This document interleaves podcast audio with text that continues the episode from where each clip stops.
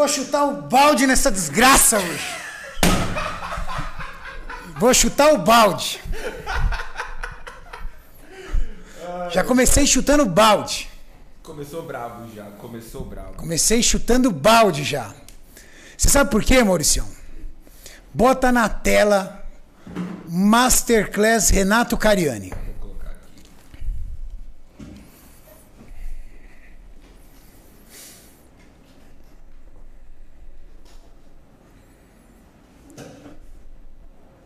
Chutei o balde. Vai em vídeos. Clica ali, vídeos.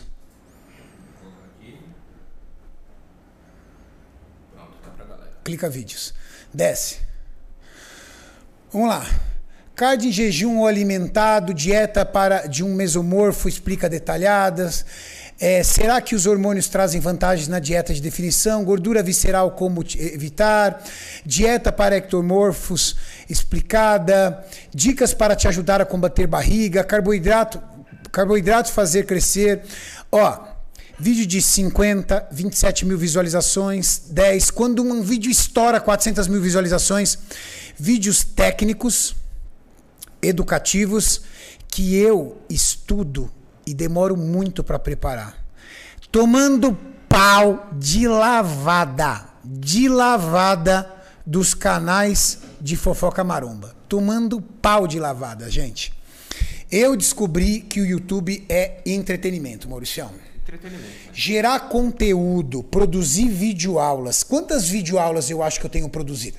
Maurício, umas 800? É, cerca de 100. Vocês têm noção do que é produzir 800 videoaulas? Eu acho que só eu e o Leandro Twin temos uma métrica dessa. O Twin tem mais do que eu ainda, muito mais.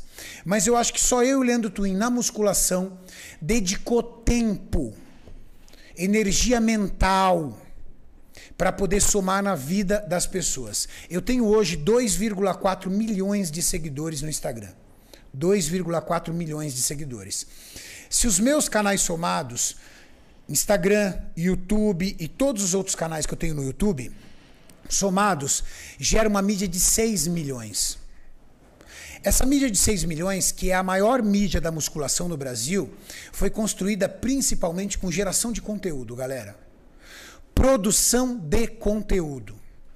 Eu perco a conta de quantas mensagens eu recebo diariamente de pessoas dizendo que emagreceram graças aos meus vídeos, que ganharam a autoestima de volta graças aos meus vídeos, que melhoraram o seu físico, saíram da depressão, saíram das drogas, uma série de outras coisas. Esse trabalho que eu faço em parceria com o Maurício e todos os nossos colaboradores aqui do canal Renato Cariani, que nós somos em quatro, todas as pessoas que assistem de alguma forma são beneficiadas.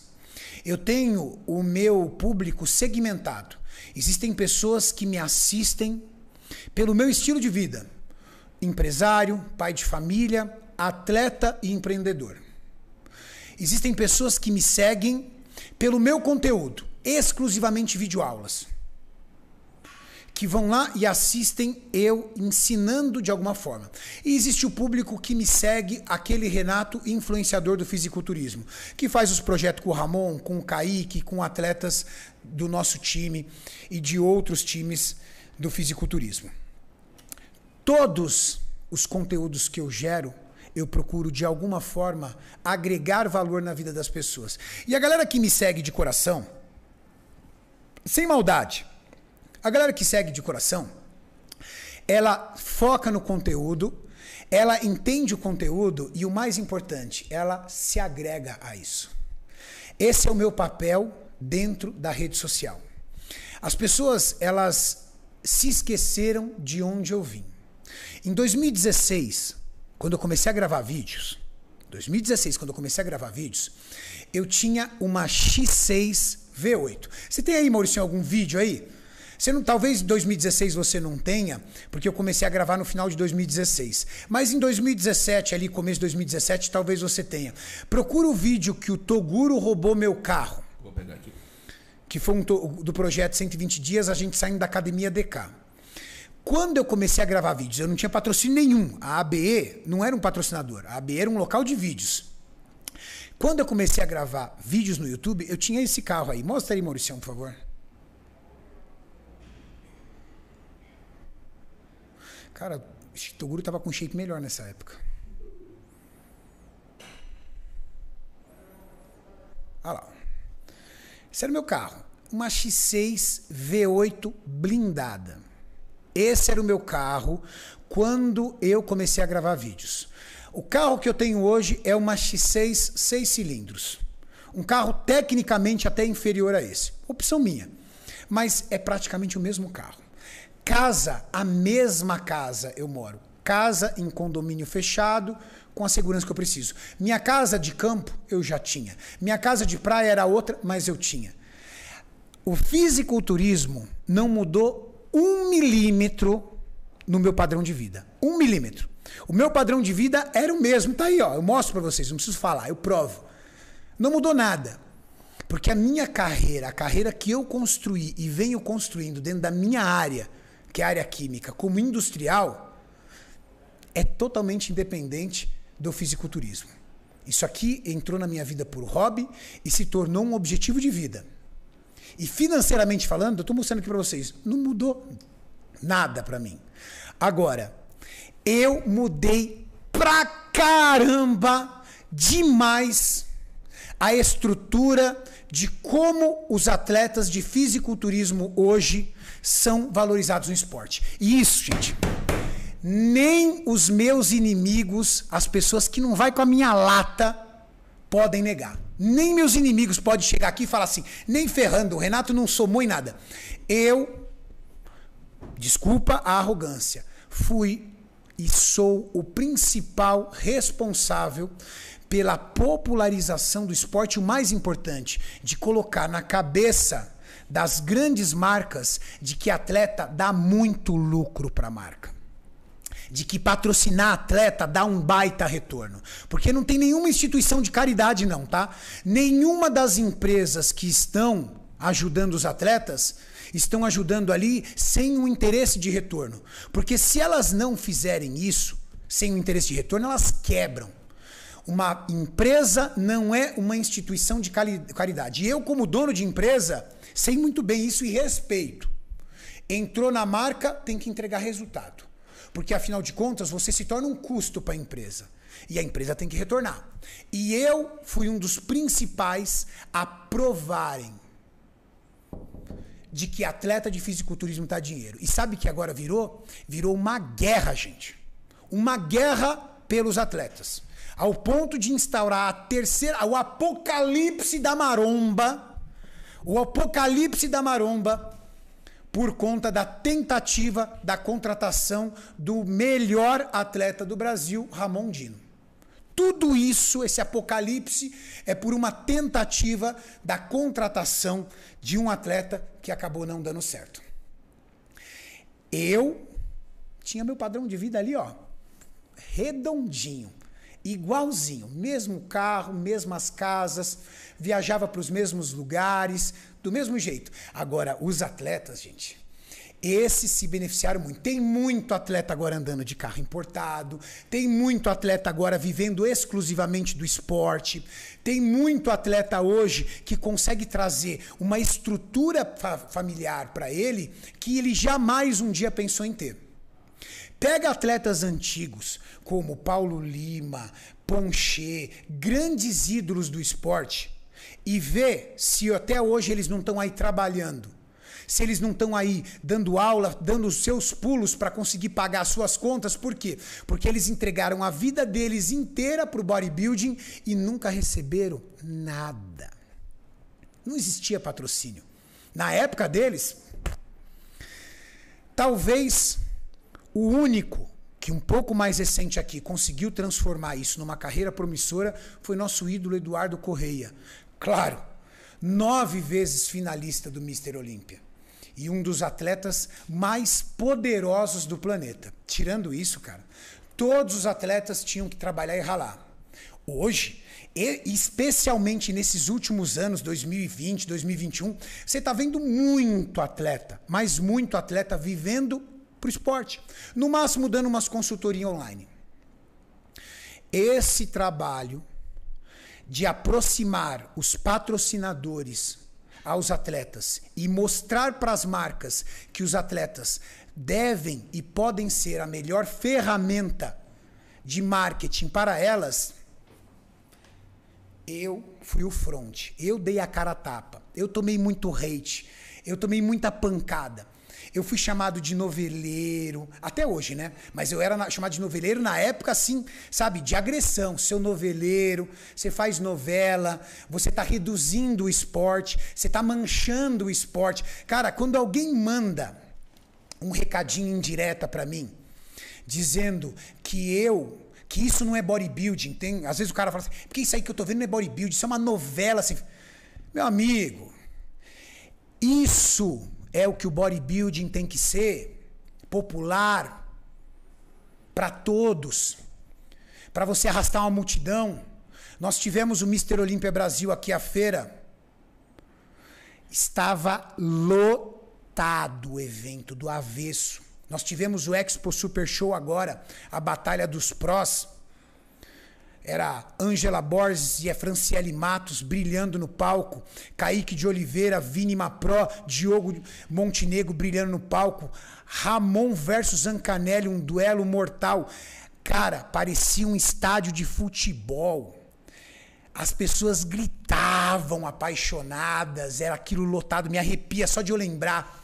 As lives batendo 80, 90 mil visualizações ao mesmo tempo. E aí um cara tem a coragem de olhar e falar: Isso aí não é bodybuilding? Que o bodybuilding tá decaindo? Ah, fala sério. Fala sério. Os atletas de fisiculturismo nunca tiveram tanta condição financeira. Nunca tiveram tanta oportunidade. E esse aqui, ó. Trabalho meu, eu tô lá na fronte. Então eu tô capa sim, capa não notícias maromba, sabe por quê? Porque eu tô ali dando a cara o tempo todo. É eu que meto as caras, é eu que faço podcast, é eu que, que enfrento, é eu que faço, eu sou o noveleiro. Quem faz as novelas?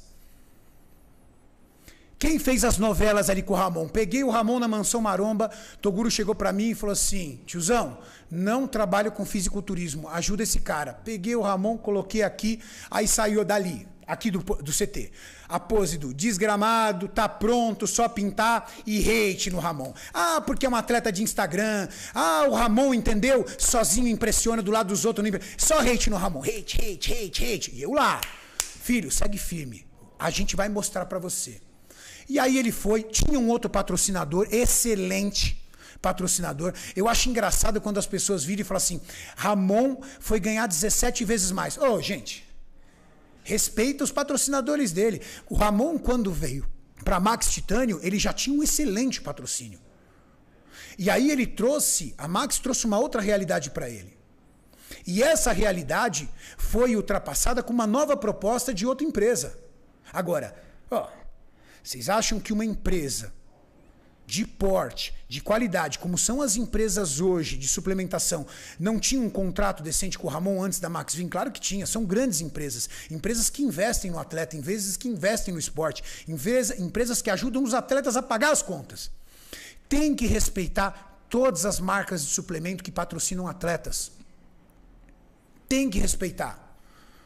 Tem algumas coisas que aconteceram nesses últimos dias por conta de um excesso, de uma paixão, de uma briga pelo teu patrocinador. Mas se você pegar e olhar todo o círculo, você tem que respeitar todas. Porque a Growth está ajudando atletas a pagarem suas contas e a competirem. A Integral Médica, ao mesmo tempo, a Max Titânio eu, como líder do time, mostro para vocês através dos vídeos tudo que a gente faz. E agora a Probiótica, que por anos foi a gigante do mercado e hoje está novamente investindo. Mais atletas sendo patrocinados. Mais histórias de fisiculturismo. Mais novelas? Sim. Agora, peraí. Eu não faço novelas do mal, tá? Eu não sou o Thanos. É o Thanos, Maurício, você falou? O, Thanos que dá. Mata metade do mundo assim. Acaba com metade. Sabe, gente? Presta atenção no que eu faço todo dia no meu conteúdo. Sou pessoa pública. Eu tenho 2,4 milhões de seguidores no Instagram e eu tenho, nos, nos YouTube somados, eu tenho 4 milhões de pessoas. O conteúdo que eu faço é um conteúdo sério. Que envolve entretenimento? Claro que envolve entretenimento. Quem quer assistir um vídeo chato?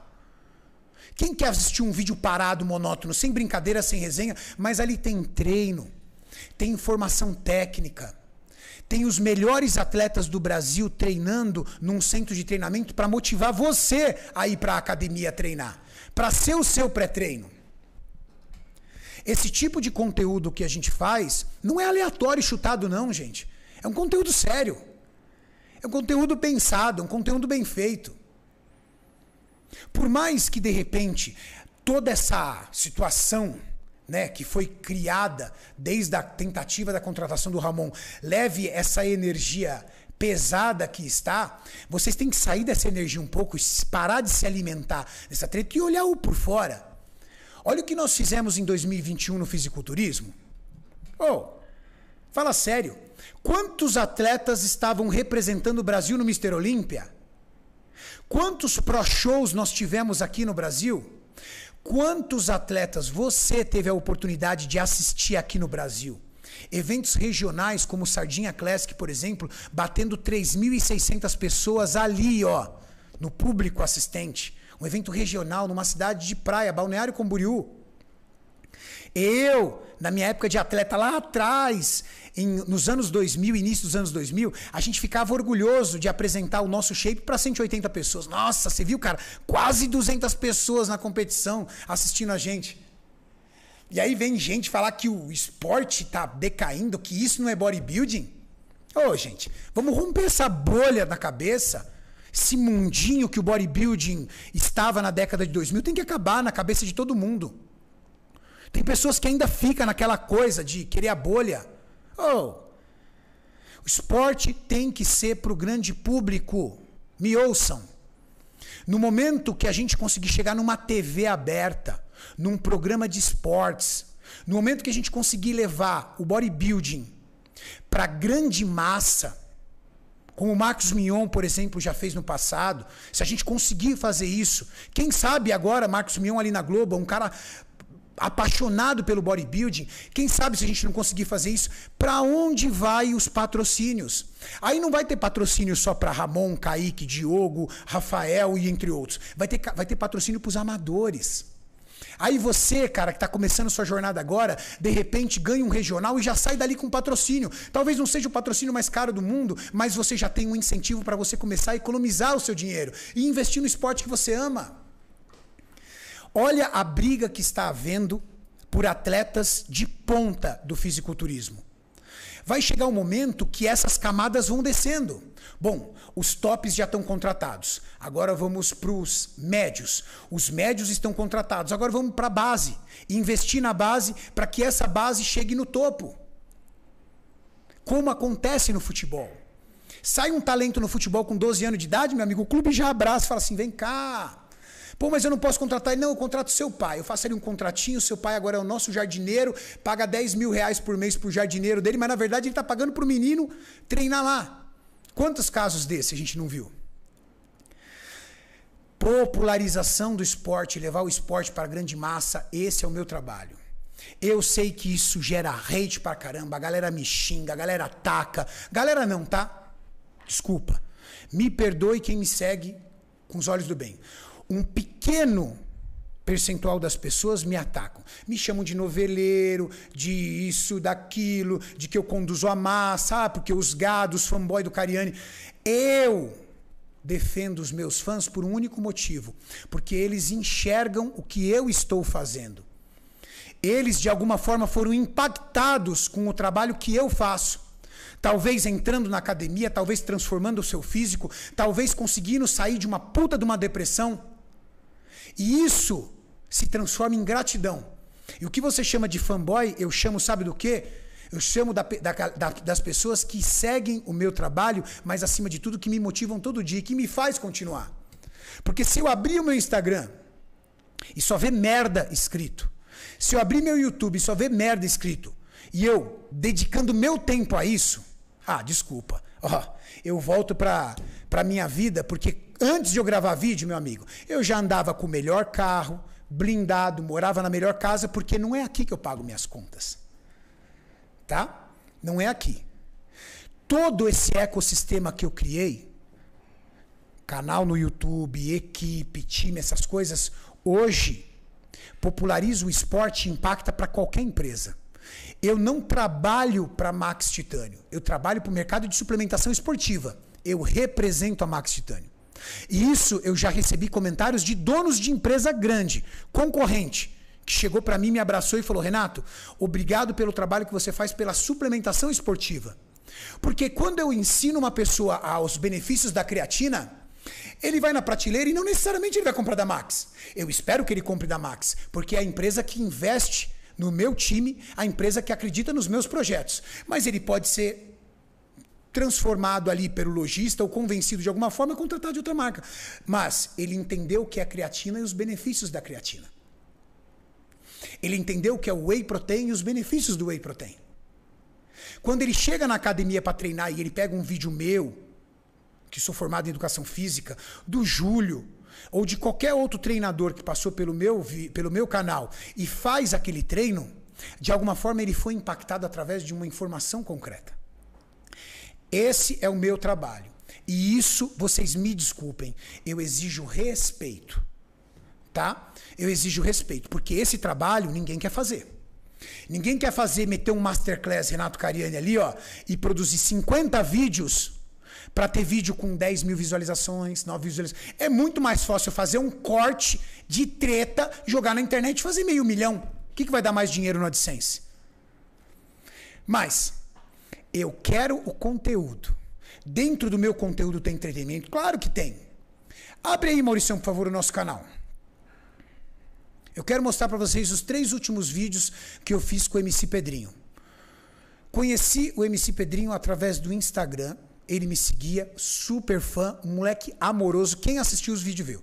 Olha lá, primeiro vídeo. MC Pedrinho treinou comigo. E.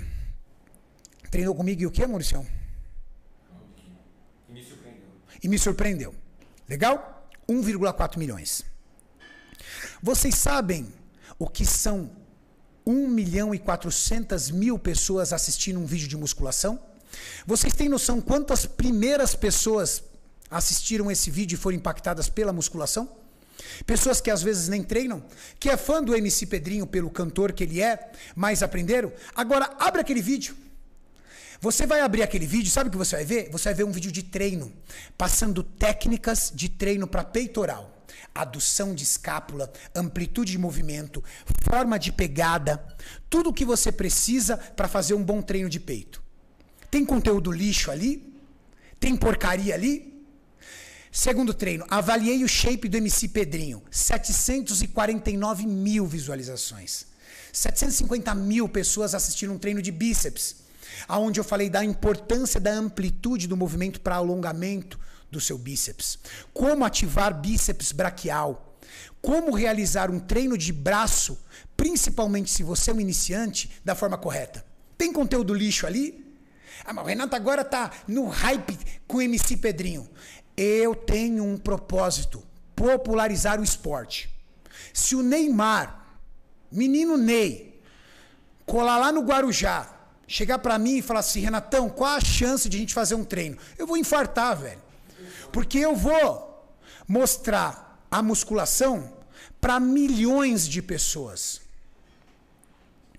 Terceiro vídeo. Fiz uma proposta para o MC Pedrinho, 622 mil visualizações, treino de costas, ensinando como trabalhar as costas, desde a porção do trapézio até a porção baixa das costas. Tem conteúdo lixo ali? Ah, pelo amor de Deus. Ó, vocês vão tudo se catar, quem fica o tempo todo ali na internet enchendo meu saco falando mal de mim. Sabe por quê? Eu olho depois o canal de vocês, tem bosta nenhuma. Bosta nenhuma.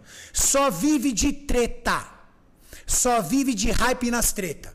Eu nunca vi tanto morto aparecer agora para tentar sugar esse hype aí dessa treta. Nunca vi tanto morto. Cara que nunca nem tinha visto mais aparecendo. Tem um cara, que mostrou um cara dizendo, dizendo, ele disse no vídeo dele, nunca vi esse cara na minha vida, nunca. Juro por Deus. Dizendo que eu não agrego nada pro esporte, que eu tô transformando o esporte numa novela, numa banalização e que o bodybuilding está perdendo a sua essência. Meu Deus. O bodybuilding perdendo a sua essência as pessoas acompanhando o Mister Olímpia e nunca tivemos tantos representantes do Mister Olímpia. Nunca nós chegamos tão perto nas categorias masculinas. Sempre foram as nossas rainhas, as salvadoras do bodybuilding brasileiro. E hoje nós temos representantes homem. Diogo Montenegro, terceiro melhor atleta men's physique do planeta. Vocês têm noção, gente?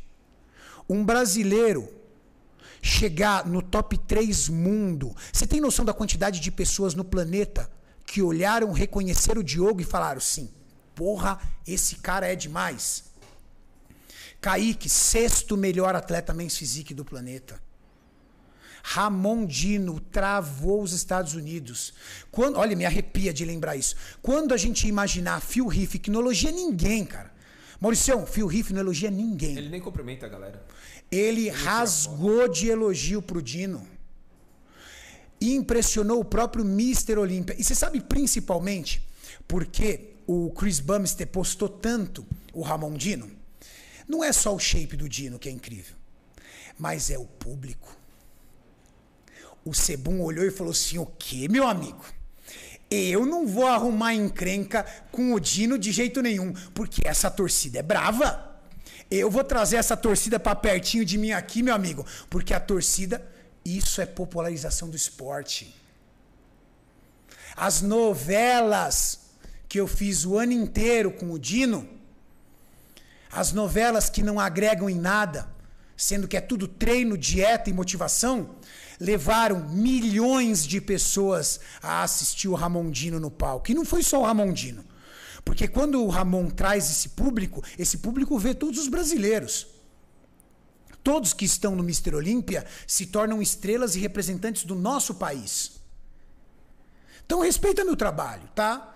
Quando você for me chamar de, de, de araque do cacete a quatro, dizer, pô, respeita, cara, faz igual. Eu desafio você a fazer igual. Vai, Abre um canal, senta o bundão gostoso na frente da câmera e em vez de ficar me criticando, faz melhor ou pelo menos igual. Vai, vai, vai lá, senta lá e começa a falar. Bota lá no Masterclass, Mauricião. Desce ali para a terceira linha, por favor.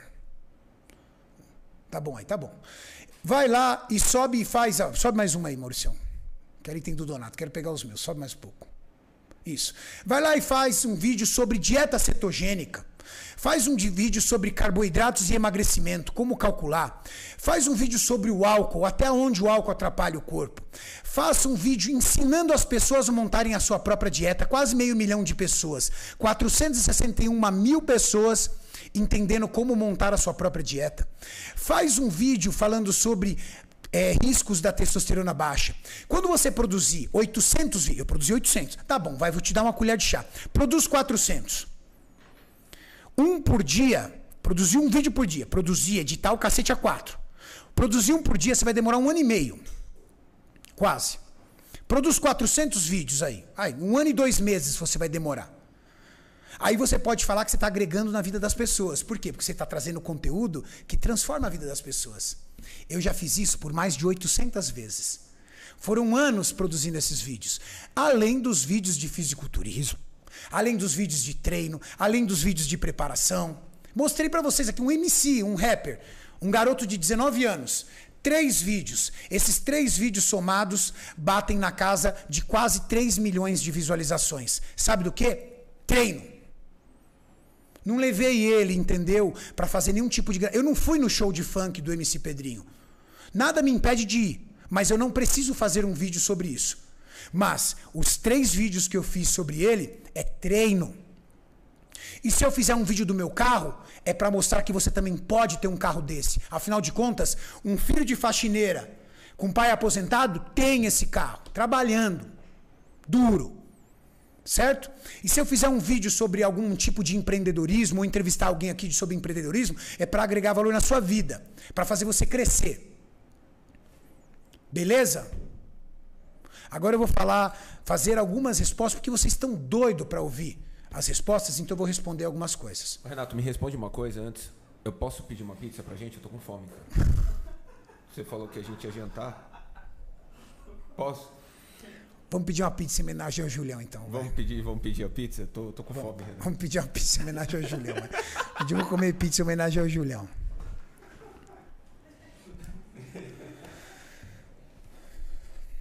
Bom. 19 mil pessoas online, Renato. 18... Eu sentei nessa mesa de podcast e disse: sobre a contratação do Ramon, eu vou dizer apenas o que eu participei. E eu falei isso por Maurício, porque antes de começar o podcast, eu falei: Maurício, é o seguinte. Isso vai dar uma baita de uma merda. E eu não quero me envolver nisso, porque toda vez que eu abro a minha boca, eu assino que foi eu responsável. E como eu não fiz parte disso, eu falei, Maurício, eu não vou falar sobre isso. Eu vou falar apenas o que eu participei. Eu sentei aqui numa mesa de podcast e disse exclusivamente o que eu participei. Aonde? Tava o Ramon aqui, Vite aqui e o André da MIT ali. E eu, André, falando por eles, disse que o Ramon ia para a Integral Médica que ele já estava assinado, que não ia me passar o valor do quanto era e nem a possibilidade de eu fazer uma contraoferta para poder cobrir o valor. Só. Eu quero que vocês encontrem um vídeo, uma publicação minha no Instagram, qualquer coisa que eu criei uma história sobre isso para dar hate no André, ou para dar hate na Integral Médica, ou para proteger o Ramon, ou para proteger a Max. Para, gente. Eu não falei nada. Só falei isso. O resto foi acontecendo em cima de especulação. Era, os, era as teorias da conspiração. Era vídeo sobre vídeo de canal criando especulações. Aí surge, entendeu? Os caras, os fofoqueiros da maromba, os caras de canal de fofoca, canal de notícias, o caramba quatro, criando teorias. Mas eu sentei meu glúteo fibrado aqui, ó, e falei exclusivamente isso. Se você pegar os memes de brincadeira, memes marombásticos, meus amigos, Body Dreamer Brasil, João dos Venenos, todos os memes amigos meus, até as brincadeiras que foram feitas sobre isso, eu não curti. Nem curti nem comentar. Não porque às vezes era engraçado, mas para não atrelarem nada a mim. Eu não queria envolvimento nenhum nisso, porque eu sabia que ia dar uma baita de uma merda. Então, volta lá depois nos Instagram de humor e procura alguma curtida minha em algum tipo de piada sobre isso. Eu não quis nem curtir para não falar assim, ó, oh, o Renato tá curtindo aí, ó, tá se divertindo com tudo que tá acontecendo. Às vezes eu ria. Mentira, eu não vou poder mentir. Era uns memes muito engraçado. Mas em respeito ao que estava acontecendo e em respeito às duas marcas, que são marcas que eu respeito muito, eu preferi, ó, me distanciar. Então eu não contei nenhuma história verdadeira, porque não tem história para eu contar. Não há um vídeo meu, não há um podcast meu e não há uma publicação minha no Instagram. E por um único motivo, eu não fiz parte disso e nem queria fazer parte. Para mim, quando o André me deu a negativa, para mim estava resolvido. Quem desceu para Curitiba e, como vocês brincam, resgatou o Ramon, não fui eu. Oi, teve gente falando que eu e o Maurício descemos. O pessoal fala demais, né, cara? Fala aí, depois, depois faz de conta que não falou. Desfala. Eu e o Maurício ficamos aqui. Quem desceu não foi eu nem o Maurício. E se reverteram, que bom. Eu fiquei super feliz. Não escondo o quanto eu gosto do Ramon não escondo o quanto eu fico feliz em estar perto dele todo dia. Por mais que ele seja uma pessoa extremamente íntima, minha querida, estar em outra empresa, fazer os projetos longe, estar em outro estado, distancia. Quando você tem um time, o meu erro é usar a palavra família. Porque é uma coisa que eu uso entre a gente. E as pessoas estão deturpando isso, dizendo que eu sou uma que eu não sou de verdade porque eu chamo todo mundo de família. É o meu jeito.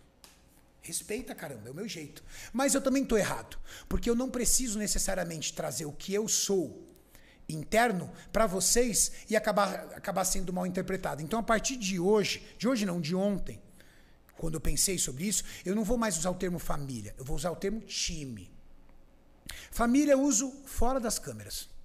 Então, quando eu tiver com o Gnomo, com o Ramon, com, com o Kaique, com todas as pessoas que eu gosto, eu chamo família. No vídeo vocês vão ver. Eu não vou mais usar a palavra família, eu vou usar a palavra time. Assim eu não agrido ninguém, ninguém me ataca dizendo, é, pro Renato todo mundo é filho, esse papo de filho não cola mais. Não vou falar isso. Ok? A forma, o relacionamento que eu tenho com o Ramon, com o Gnomo, se é de verdade ou é de mentira, desculpa, isso não cabe a vocês. Cabe a nós estar aqui todo dia. O Maurício sabe o que foi conviver 41 dias com o Ramon. Maurício, baixa um pouco mais esse ar-condicionado aí, vai. O Maurício sabe que foi conviver 41 dias com o Ramon acuado, com o filho pequeno, que ele tinha ficado com o filho apenas 12 dias, extremamente inseguro se ia ou não conseguir o visto, extremamente estressado porque o peso dele não batia. O Maurício sabe o quanto ele teve que ter paciência para conseguir conduzir ali juntamente com o Jorlan. O Jorlan sabe o quanto o Jorlan teve que ter paciência para poder estar ali do lado do Ramon. Isso é o que a gente chama de família. É sair do profissional, tá? Porque se fosse do profissional, irmão, fui. Não preciso ficar aqui com você que sou mau humor, tá? Ó, tô indo embora. Maurício não precisa de ir para a República Dominicana para gravar vídeo, ele grava aqui. Gente aqui que não falta, inclusive a mim. Ele fez, ó, podia ir embora. Mas não. Família é o seguinte, pô, o cara não tá bem, segura, segura a bronca. Às vezes o Maurício me ligava, desabafava, às vezes eu ligava pro Ramon. Filho, fala comigo. Pai, calma. Isso é o que eu chamo de família. Mas eu vou chamar agora de time. Assim vocês não ficam. Vocês não, tá? Alguns de vocês, alguns poucos de vocês não ficam irritados. Então a partir de agora eu chamo time. Só não vou deixar de chamar o Ramon Gnomo de filho, porque já, já é meu hábito. Não consigo falar Ramon, não consigo falar Gnomo. Tá? E é um hábito meu mesmo. Pô, Renato, você é pai de todo mundo, cara. Olha como eu e o Diogo Montenegro nós nos tratamos. Ele me chama de pai, eu de filho. Sabe quando a gente trabalhou junto? Em 2018 na Integral Médica.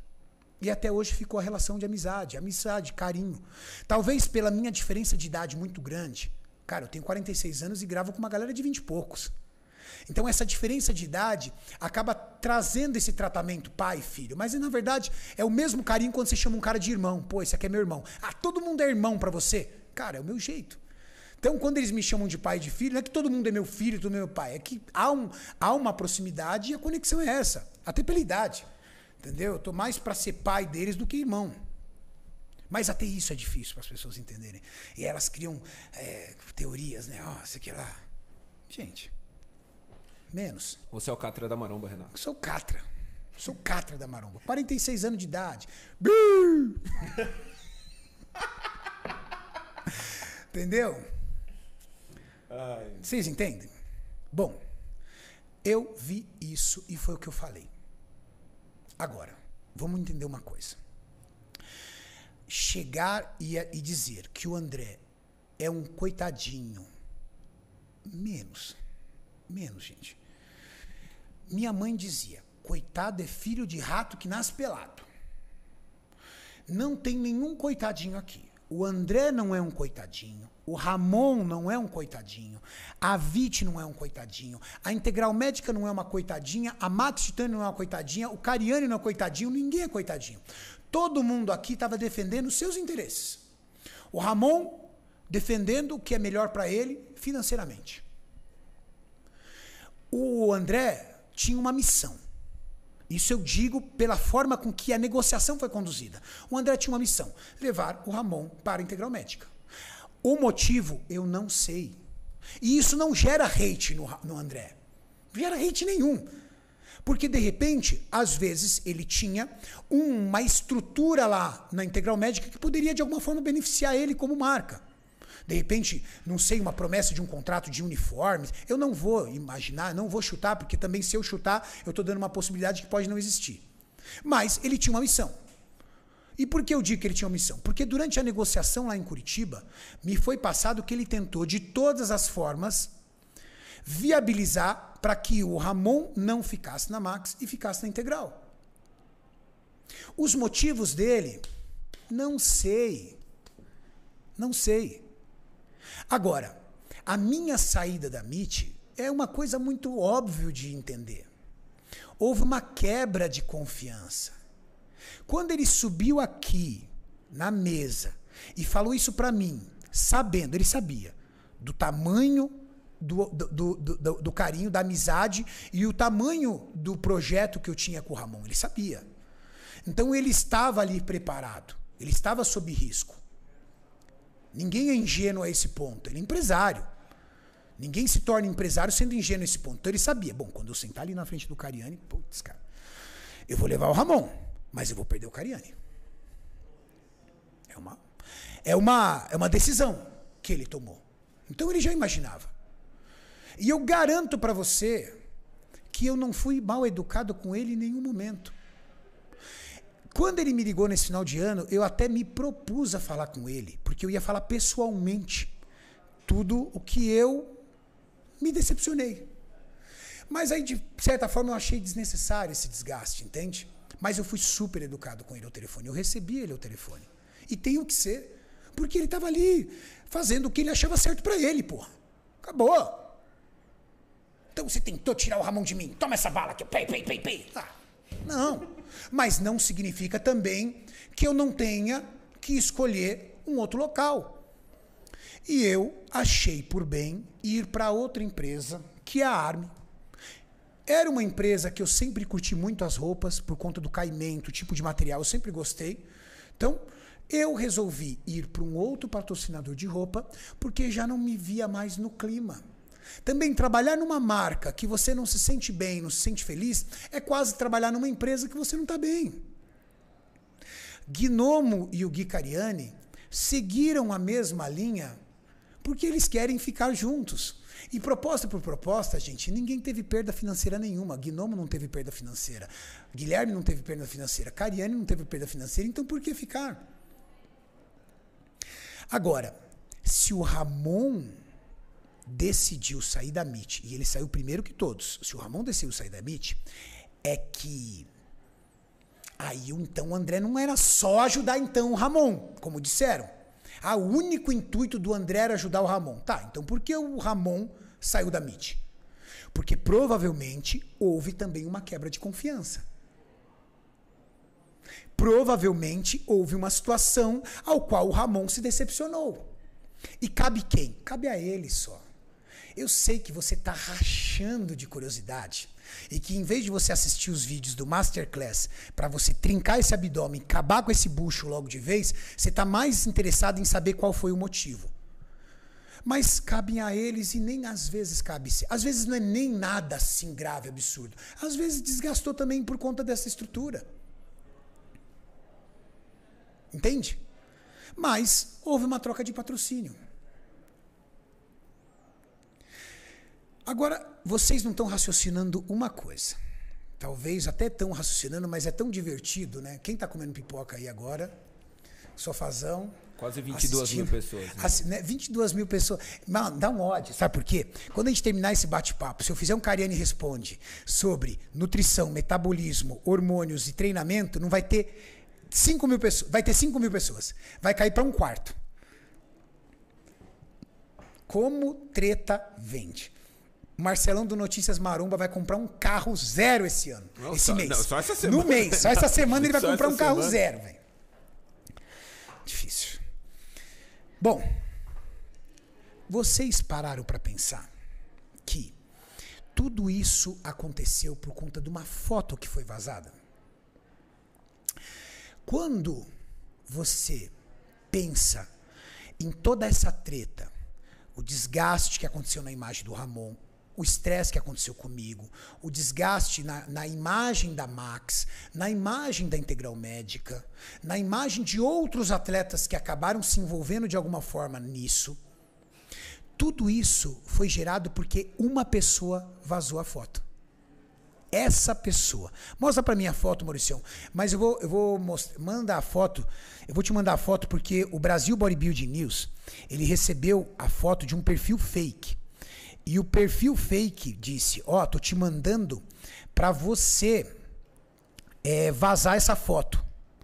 Falou isso, para você vazar essa foto. Ou seja, quem vazou essa foto foi tão cruel e covarde que começou a criar perfis fakes dentro do Instagram e mandando via direct para as pessoas essa foto com o intuito de vazá-la. Até o momento que conseguiu achar uma pessoa que vazou ou várias pessoas que vazaram a foto.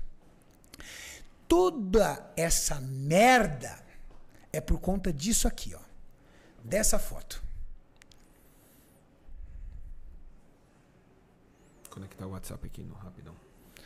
Tudo isso é por conta dessa foto. E essa foto foi vazada com um único interesse: destruir a imagem do Ramon.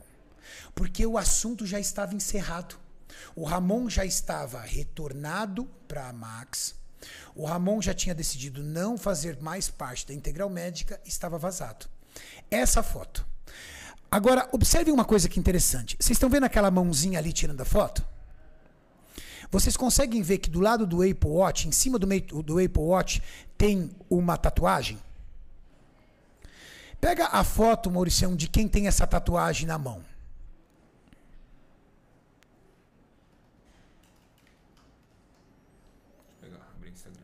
Maurício vai procurar, vocês vão ver. Tá vendo? Ó, tem ali, ó. Pode olhar, a pessoa tá com uma câmera. Você viu que é uma mulher? Porque tá com a unha pintada de vermelho, ó.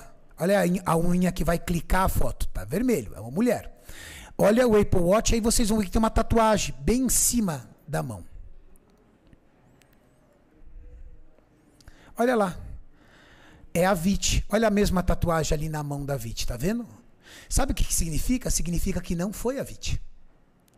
Porque a VIT está na foto. Se não foi o Ramon, volta lá para a foto, Maurício.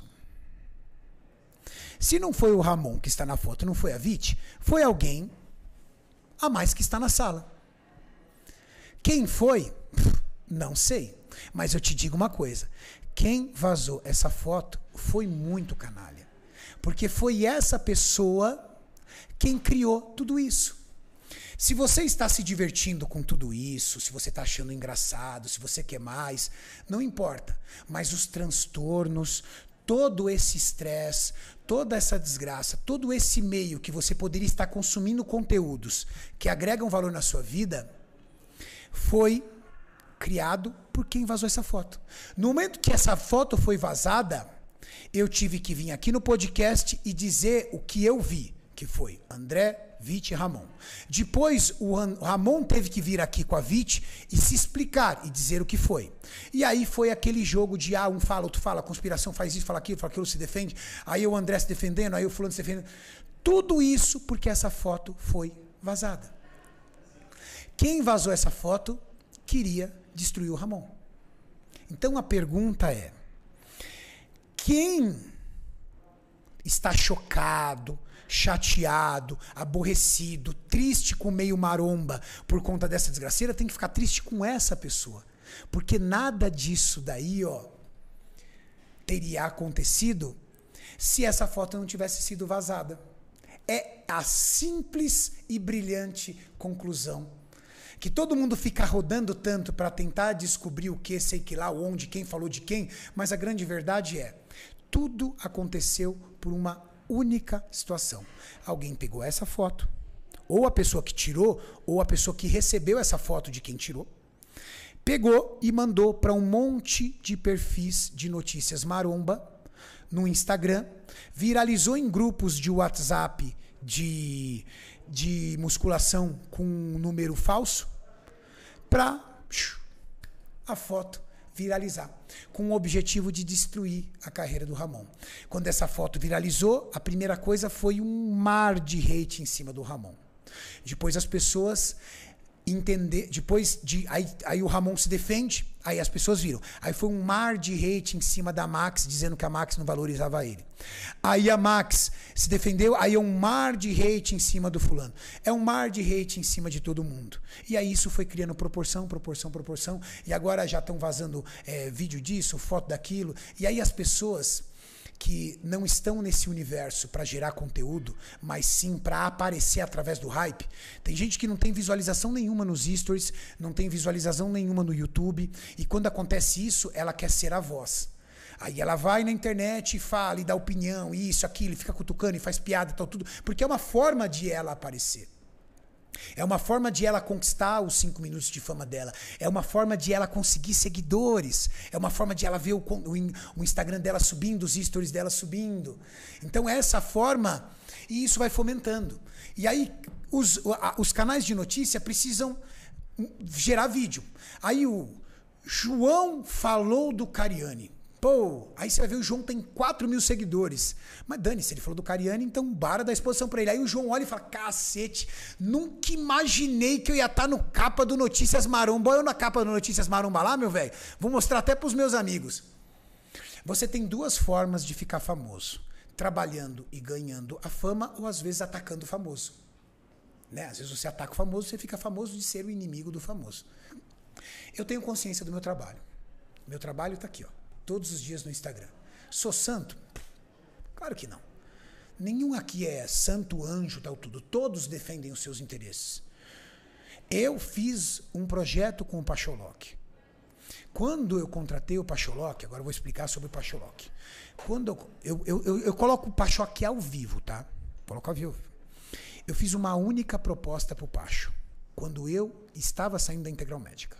Quando eu saí da Integral Médica, eu tinha contratado o Pacho mais ou menos uns oito meses. Estava no começo do trabalho dele. O que, que você tá rindo aí, Maurício? O João dos Veneno. Que que Ele fez, mandou um gostinho chorando no superchat. O que eu fiz? Esse João é foda. Ai, João, tu não vale nada. Por isso que eu te amo. Ó, quando eu contratei o Pacho, foi o seguinte. Eu não fiquei assediando o Pacho. E até se eu ficasse assediando é normal, isso é normal no mercado, mas eu não fiquei. Eu boto o Pacho aqui ao vivo, tá? Se vocês quiserem, eu boto o Pacho ao vivo. E ele confirma. Ele não precisa mentir. Eu estava saindo da Integromédica, cheguei pro Pacho, falei, Pacho, eu me desentendi com o meu diretor e para mim não tem mais clima de ficar, eu tô indo embora, é uma decisão minha. Vem comigo. Aí ele falou, Renato, eu não posso. Eu comecei um trabalho aqui agora com alguns atletas, inclusive um deles era o Zancanelli, e eu não posso sair agora preciso me sentir seguro com esse trabalho. Falei, Pacho, você tem toda a razão. Beleza. Quando eu estava saindo, nunca mais eu fiz nenhuma proposta para o Pacho. Eu nunca fiz uma proposta para o Zanca e nunca fiz uma proposta para o William. Nunca mais. Quando surgiu a demanda da probiótica e quando surgiu toda essa repercussão, criaram uma hashtag O Último Apague a Luz dando a entender que haveria uma debandada do time de atletas da, da Max Titânio. Eu não ataquei ninguém. Eu não costumo atacar. Pode observar. Não tem vídeo meu atacando as pessoas. Eu sou reativo. Eu reajo. Então, besta eu não sou. Isso eu não sou. Eu, eu faço o meu trabalho. Mas se alguém vier me atacar, eu vou contra-atacar com toda a força e por meios legais, jurídicos, processinho pai. E na internet também. Vou me atacar, vou atacar com o mesmo peso diante do meu público. Eu tenho que me defender. Diante do que aconteceu, essa debandada de um time de atletas, qual era a única forma que nós tínhamos que mostrar para o mercado que não, que não tinha uma debandada de time de atletas? Contratando atletas. Cara, eu fui atrás dos melhores. Qual marca de suplemento não quer? Pacholoc como treinador, Gabriel Zancanelli como class physique, William Martins como bodybuilder. Qualquer marca. Aí sim. Aí eu liguei pro Pacho, apresentei um projeto para ele. E ele amou o projeto. E esse projeto, gente, não é só pro Pacho. É isso que vocês precisam enxergar. Esse projeto é para vocês também. Porque eu não estou contratando apenas o Pacholoc, eu estou montando um centro de treinamento para o Pacholoc em Curitiba. E esse centro de treinamento vai ser como é o que, ó, o de São Caetano. quantas pessoas, quantas revelações, quer seja da base Max ou da Casa dos Campeões, vocês viram saindo daqui, ó, desse local. Quantos atletas saíram daqui? Ramon saiu daqui. O desgramado tá pronto, só pintar. Tudo isso foi aqui, ó. Esse projeto que nós temos aqui e que já inspirou e motivou milhões de vocês, agora vai ter um igual em Curitiba. Pacholoc vai ter carta branca para trazer, carta branca para trazer atletas da Bahia, do Nordeste como um todo, do Norte, do Centro-Oeste, do Sudeste, do Sul. E essas pessoas serão beneficiadas, o esporte vai ser mais promovido, mais conteúdo vai ser gerado. Nós vamos criar o canal da probiótica mais vídeos e mais conteúdos no canal Renato Cariani. Imagina um treino Zancanelli versus Ramondino no canal Renato Cariani. O canal Renato Cariani vai se transformar o link entre o time da probiótica e o time da Max Titânio. Então vocês terão a oportunidade de assistir os time, o time de atletas da probiótica no canal da probiótica, mas às vezes terão a oportunidade de pegar um time, um atleta da probiótica, um atleta da Max Titânio ali trabalhando o seu físico, trabalhando o seu protocolo, o seu projeto dentro do canal Renato Cariani. Conteúdo, mais motivação, mais informação e mais prospecção do esporte. Mais pessoas assistindo o esporte. Mais pessoas entrando para o nosso universo. Popularizando ainda mais. Mais visualizações. O que esperar de 2022 da probiótica, da Max Titânio da Suplay? É isso, gente mais popularização, mais competições, mais eventos, mais shows, mais pessoas entrando para o esporte, mais pessoas entrando para musculação, mais patrocinadores. Esse ano eu consegui um feito. Eu trouxe a Dr. Peanut para o fisiculturismo. O único atleta patrocinado da Dr. Peanut era eu. Eu consegui trazer juntamente com o Parça um plano de negócio para eles e agora Dr. Peanut ela patrocina a NPC e ela já patrocina, acho que 11 atletas. Coloca aí o time da Dr. Peanut, Mauricião. E eu convenci a galera da Dr. Peanut. Mais patrocinadores, mais atletas pagando as suas contas. E esse ano faria isso com outros. Olha lá, ó. 1, 2, 3, 4, 5, 6, 7, 8, 9, 10, 11, 12, 13, 14, 15, 16, 17. 17. E não são atletas apenas da Max Titânio da Probiótica, são atletas de outras marcas. Tem o Horse da Integral Médica, tem o Diogo Montenegro da Growth, tem atletas de, outros, de outras marcas, às vezes atletas que ainda nem têm marca de suplemento, mas agora tem um patrocinador. E que a Dr. Peanut vai ser o primeiro patrocinador dele e ele está muito feliz.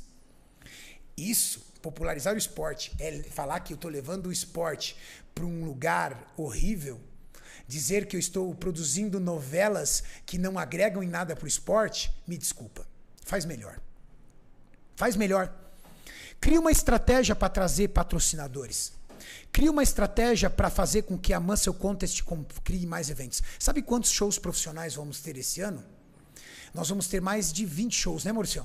Mais de 20 shows. Mais de 20 shows profissionais. Você acha que a Muscle Contest ia produzir 20 shows profissionais aqui no Brasil se não tivesse audiência?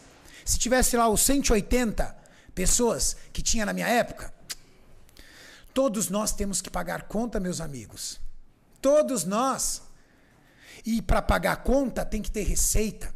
Para patrocinar atleta tem que faturar. Para que os atletas ganhem bem, as marcas têm que vender bem. Para que os atletas consigam viver do esporte, as marcas de suplemento têm que vender para pessoas comuns. Porque o atleta, na sua grande maioria, não consegue comprar suplementação. Tem dinheiro para comida e para os venenos. Então são pessoas comuns que assistem a gente todos os dias, que fazem uso da suplementação esportiva para melhora da sua performance. Os atletas usam muito suplemento à base de patrocínio, porque não tem condição. Só que cada vez mais essa história está melhorando e está mudando, minha gente. Cada vez mais isso vem mudando. Cada vez mais, mais pessoas vão vindo para o esporte. Então, eu espero que vocês tenham compreendido ali um pouco, porque eu vou comer uma pizza. Daqui a pouco a gente continua, né, Maurício? Chegou. Cadê? Chegou a pizza, Maurício? Tem que pariu. Guarda um pedaço pro Júlio aí, porra. Ó, mais pessoas trouxe guardanapo pra mim. Eu... Tem, acho que tem na gaveta. Tem um guardanapinho aí, obrigado.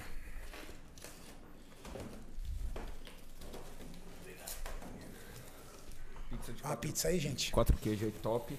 Top! Ó. Eu espero que vocês tenham entendido sobre o meu entendimento do André, o meu motivo da saída da MIT. Quem não assistiu o podcast aí no começo, volta lá. Espero que vocês tenham entendido sobre essa história de uma história bem contada se torna uma verdade, mas não é verdade, porque eu deixei aqui bem claro.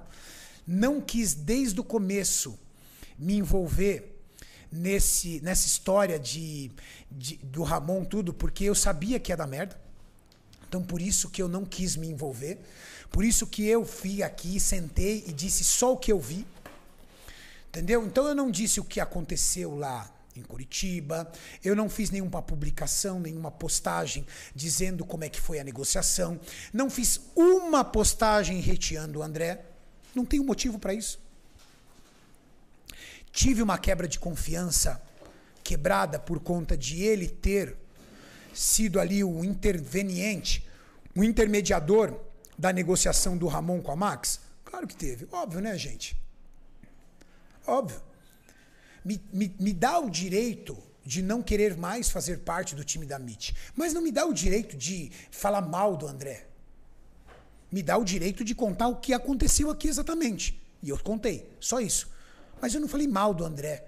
Não fiz nenhuma publicação, nenhuma postagem.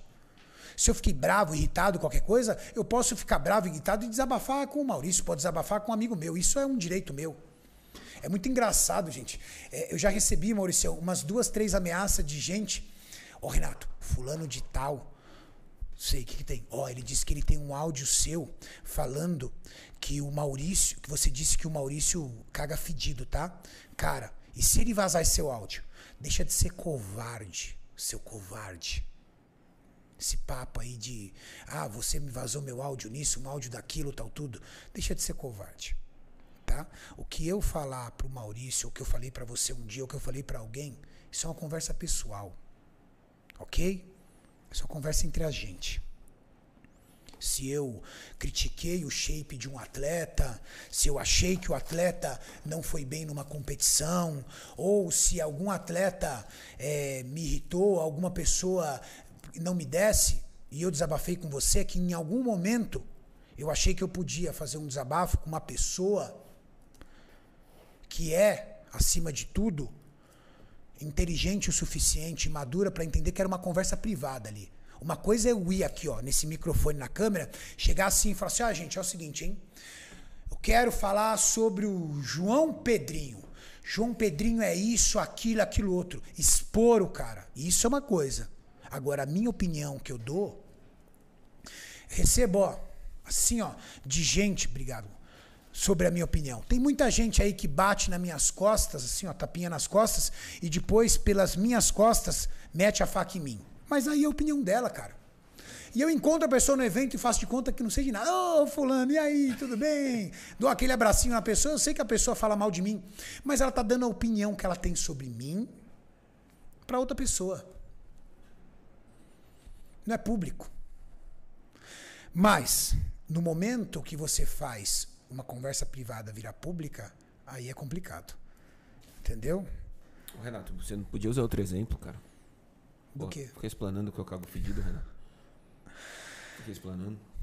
Não tem história contada nenhuma, tá, gente? O que tem são fatos. Eu acho que os hates é, foram gerados em cima de algumas situações isoladas. Tipo, não apague a luz, não quero hype, a, o vazamento da foto, é, a forma com que tudo aconteceu. Não tem problema nenhum o Ramon receber uma proposta. Não tem problema nenhum o Ramon ir para outra empresa. Não tem problema nenhum a Max brigar pelo cara para segurar o cara. Não tem problema nenhum tudo isso. O problema foi a forma com que isso aconteceu. É a forma. Tipo, tudo isso foi exposto através de uma foto vazada, sabe? Tipo, uma foto vazada, gente. Em canais maromba, em grupos de WhatsApp com o objetivo de destruir a imagem do atleta. Então, a forma que ficou ruim. Eu acho que todo mundo concorda com isso, né? Eu acho que não tem problema o Ramon querer ganhar mais, não tem problema a Integral Médica querer contratar o melhor atleta do Brasil e não tem problema a Max em lutar para segurar o melhor atleta do Brasil no seu time. Isso acontece no futebol. O que deve ter de briga e negociação em janela de contratação, ou até quebra de contrato, o cara é disposto a pagar a multa, dane-se, vou levar seu atleta, acabou. Mas a forma, né? Tipo, imagina ali o Ramon, Neymar negocia ali com o Real Madrid e tira a foto até com o Real Madrid ali nos bastidores, aí o, Barce o, o Paris Saint-Germain reverte. E aí os caras pegam a foto do, do Neymar com o Real Madrid ali, ah, você reverteu, então toma essa aqui, ó. Puf. Agora você se vira com isso. Foi esse o problema, entendeu? Foi só esse o problema, na minha opinião. E eu acho que a opinião de vocês não deve ser muito diferente, porque é uma coisa meio óbvia, né? Tudo isso foi a público por conta de uma foto. Se essa foto não tivesse viralizado, vocês nunca saberiam. Claro, vocês não iam ter se divertido tanto, não ia ter sido engraçado, vocês não iam ter comido tanta pipoca, Notícias Maromba não ia ter trocado de carro, tudo isso. Mas, uma coisa é fato: tirando as brincadeiras e as resenhas de lado, é muito transtorno. O ano 2022 está começando, gente. Eu acho que a gente tem que encerrar esse assunto de treta. Eu acho que a gente tem que começar a pensar no que vai vir.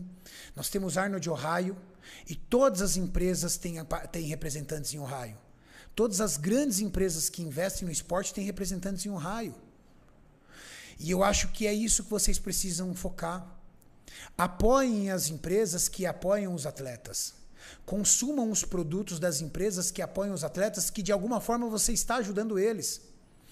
Incentive, motive os atletas. Mande mensagem energia, mande energia, eh, mensagens boas. Não seja um fanboy e tome um lado e fique xingando o outro lado. Cara, existem três lados: o lado de um, o lado do outro e a verdade. E eu garanto para você que a verdade nunca é 100% para os dois lados. Nunca. Isso comigo, qualquer outra. Porque eu vou querer defender o que eu enxergo como verdade e às vezes o que eu enxergo como verdade é diferente do que o meu oponente enxerga. A minha mágoa, às vezes, faz com que eu não consiga enxergar também aonde eu errei e vice-versa. Então, não seja um fanboy de ficar ali pegando e atacando, hateando. Cara, você, você curte o seu atleta, você curte o seu influenciador, você curte a pessoa que você segue, pô, motiva ele. Manda mensagem, pô, tô contigo, cara, te adoro, pô, curto mais você, você me motiva, você me inspira, isso. Entendeu? Nós temos muita coisa ainda para evoluir no esporte. Estamos só no começo.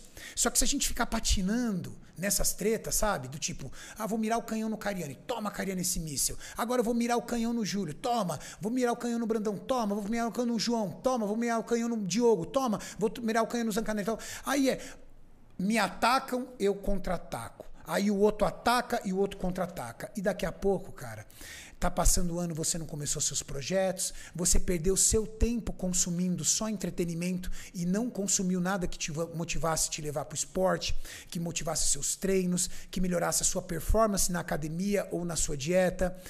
Daqui a pouco os atletas estão estressados, cortisol lá em cima, o cara em fase de preparação, tendo que responder hate, responder ataque, passando estresse, tendo que fazer vídeos que não caberia para ele nesse momento fazer, entendeu? Então vamos deixar isso de lado, chega, entendeu? Então, eu não, eu não vim aqui dar indireta para ninguém, nada do que eu disse foi indireta, foram respostas de perguntas que estavam falando. Queriam que eu falasse sobre que, que eu achava ali da situação do André Damit? Acabei de explicar. Ele foi um interveniente, entendeu? E interveniente é o um intermediador, tá? Entre duas marcas.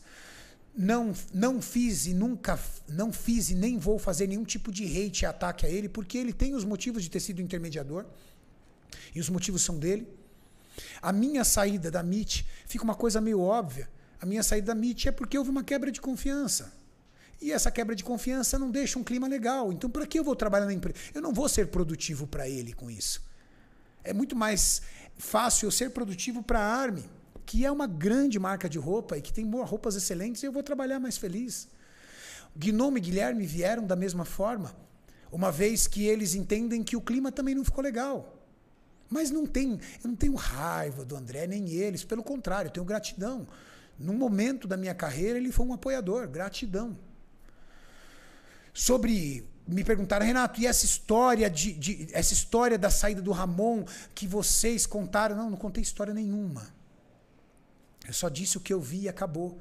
Não tem nenhuma publicação, nenhum stories meu, nenhuma live, nenhum vídeo aonde eu fale o que aconteceu e que eu crie movimentos e peças para culpar alguém e blindar o Ramon, como disseram, né? Ah, blindou o Ramon, blindou a Max, culpou, por exemplo, o André, culpou integralmente. Não tem culpado. Não tem nenhum santo e não tem nenhum demônio, tá? Não tem nenhum Kratos. É Kratos, Maurício? O Thanos. Thanos. Não tem nenhum Thanos e não tem nenhum anjo celestial. Cada um ali estava defendendo o seu interesse. O André Damit estava defendendo o interesse dele, Ramon o interesse dele juntamente com a Vit. Eu defendendo o interesse de querer o Ramon comigo ainda. E quem cuida do dinheiro da Max tinha o interesse de manter o Ramon na Max, porque eu não tenho culhão para poder negociar isso. Eu não tenho é, autoridade para negociar. Eu não sou dono da Max. Sou dono da minha fábrica. Ali eu tenho. Legal? E, e a, a, minha proposta é essa, gente. A minha proposta é encerrar esse assunto. Porque tem muita gente que se diverte com isso, mas tem muita gente que se beneficia disso.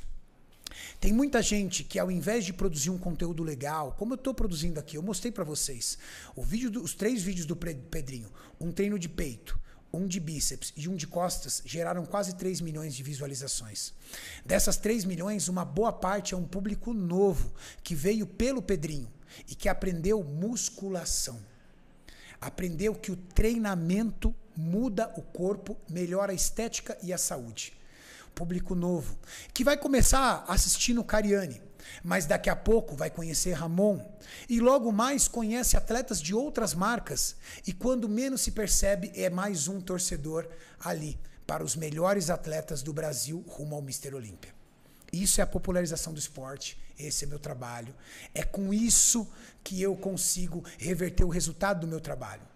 Eu monto o CT de Curitiba, como montei aqui de São Caetano, para mostrar que a Ironberg é o berço do bodybuilding brasileiro. E aí as minhas academias abertas, como a de Florianópolis e a de Maringá, faz com que pessoas se atraiam por esse aspiracional maravilhoso e façam parte da Ironberg. Esse é o meu objetivo profissional. Entendeu? Todos aqui defendem a sua parte profissional. Eu ganho com isso. Não é no AdSense. Entendeu, gente? Vai lá no, no, nesses programas da, do, do, do, computador, coloca lá é, o meu, a minha visualização mensal, faz uma, um cálculo estimado de AdSense, você vai ver que não é nenhuma fortuna.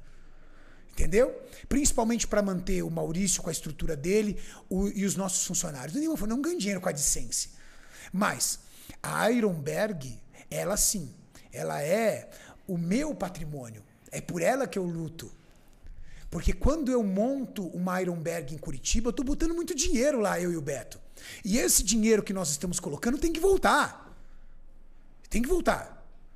Entende? E como é que vai voltar? Porque a gente consegue promover a marca e mostrar o nosso propósito. E qual é o nosso propósito? Fazer com que pessoas comuns aprendam, se inspirem e se motivem através de um esporte chamado fisiculturismo em Floripa, nós abrimos a academia em aproximadamente dois meses, ela já tinha 1.500 alunos. 1.500 alunos em praticamente dois meses. Quem consegue esses resultados? Trabalho Ironberg. Trabalho nosso. Uma forma de reverter toda essa montanha de aço que está aqui. Só que olha que legal. Eu consigo reverter isso beneficiando vários atletas. Quantos atletas aqui em São Caetano treinam sem pagar um real? Não tem um atleta aqui que pague um real sequer. E vai ser a mesma coisa em Curitiba. E não são atletas apenas da Max Titânio ou da Probiótica. Aqui tem atletas de todas as marcas. Quer ver? O Renan tá aí? Ah, o Renan tá aí. Tá o Renan treinando aí, ó. Com a camiseta da Adaptogen, ó. Ele tá lá, não tá, Maurício? Ali, ó, no agachamento. Está uniformizado de Adaptogen. É a marca patrocinadora dele. Todos são bem-vindos. Todos são bem-vindos aqui. Ok? E em Curitiba vai ser a mesma coisa. Você verá atletas de outras marcas, porque é Ironberg. É uma casa para os atletas. Aonde aqui eles podem treinar, gritar, é, sacar a camisa, treinar pose, fazer coisas que numa academia comum você não pode fazer.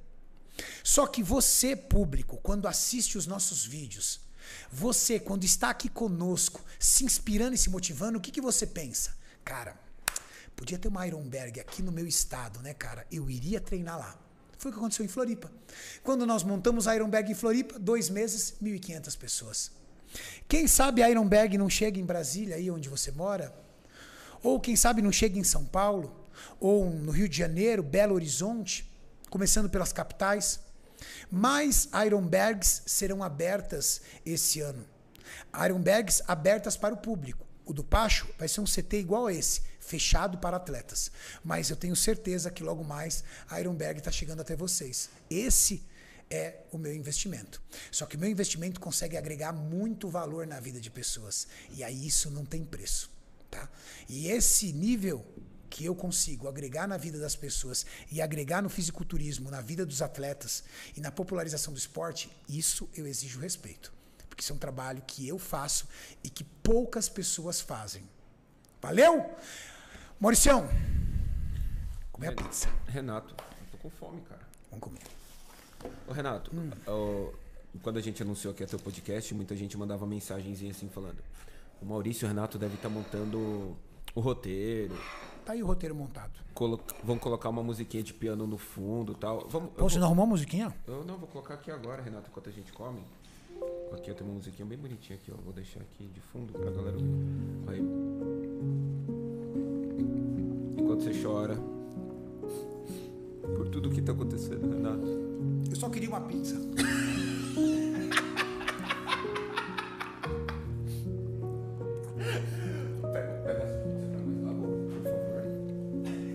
vou chorar mesmo com essa música. Ô, essa Desgraça, musiquinha. velho. Essa música, essa música eu vou colocar algum Puta vídeo, música Renato. de velório do caramba. Essa música eu vou colocar algum vídeo. Vamos pra Pizza Fera, Renato. Gost- Gostaria de agradecer aqui o cartão de crédito que liberou aqui pra pagar. Boa. Quatro queijos, Renato. Fit, qualidade. Boa, hein? De qualidade. Qualidade. E não foi na parceria, tá? A gente pagou, tá? Tá pago. Hum. Não, mas ó. A gente pagou, mas ele é gente boa pra caramba. Não muito. É a pizzaria Refúgio, aqui de São Caetano, nosso vizinho aqui do lado. Ele só faz uma coisa com a gente que é muita sacanagem. A gente sai todo dia aqui depois do treino, sete, sete e pouco da noite. Ele tá assando pizza e esfirra, aquele cheiro maravilhoso. Mas se você é de, de São Caetano, pede lá na pizzaria Refúgio, fala que você viu aqui no Renatão aqui, porque o cara é gente boa demais, merece. Mas tá pago, né, Mauricião? Tá pago, tá pago. É que assim, se a gente pedisse, ele mandava, mas. Outra coisa, tá? É, agora eu encerro a parte de tretas e polêmicas, tá? E, Não, Renato, a galera vai embora, assim, cara. e vai mesmo. Quer apostar? Tá com quantos ao vivo? 20.500 agora. Ah, já caiu duas mil. Tá com um 22. Mas eu quero agora falar um pouco sobre metabolismo, nutrição, treinamento, hormônios. Se você tem alguma pergunta sobre isso, bora fazer parte, que eu ainda tenho mais alguns minutos de podcast. O Juliano mandou assim, Juliano Felipe, quero iniciar um ciclo com enantato, 200mg por semana. O que acha? Treino e faço dieta há 3 anos já. Oi? Falei rápido, né? É que eu tô comendo. O Juliano Felipe mandou assim: Quero iniciar um ciclo com enantato, 200mg por semana. O que, é, o que você acha, Renato? Treino e faço dieta há 3 anos. É uma, é uma boa quantidade, tá? 200 miligramas por semana para um primeiro ciclo é uma boa quantidade, não é considerado uma alta dosagem.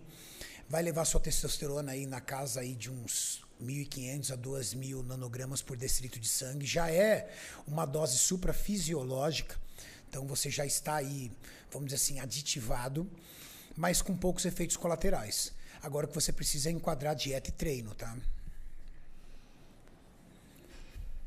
O Fabiano, dentista fit, Renato, ele mandou assim. Ô, Fabiano, ver. Infelizmente, não conseguimos nos ver no, no ano novo. Ele não ficou Renatão. bem também, né? Não, a bebê dele. A né? bebezinha dele, ele Bebezinha subiu antes. dele. Mas pra gente começar logo o projeto. A novela da Gil. Vamos começar a novela da Gil, Renato? Como vocês adoram é, é, falar das minhas novelas, eu tenho um, um, um trabalho legal para fazer. Eu vou ajudar a Gil a realizar um sonho. A Gil tem um sonho. A Gil tem um sonho, Renato. Ela tem um sonho. Eu também tenho um sonho de vocês me darem mais uma fatia de pizza aqui, que vocês me deram só uma. Porra. Os caras ali comem mais do que eu, velho. Eu sou o cara forte aqui, mas eles comem mais que eu. Só quero uma mais, tá? Nós é bodybuilder. Eu tenho que pedir rápido, porque senão acaba aqui, velho. Porque os caras. Aí, já tá quase. Tô falando. A Gil tem um sonho. E o sonho da Gil, a gente vai revelar num vídeo. E tem uma pessoa, tá aqui, Gu. Manda bala.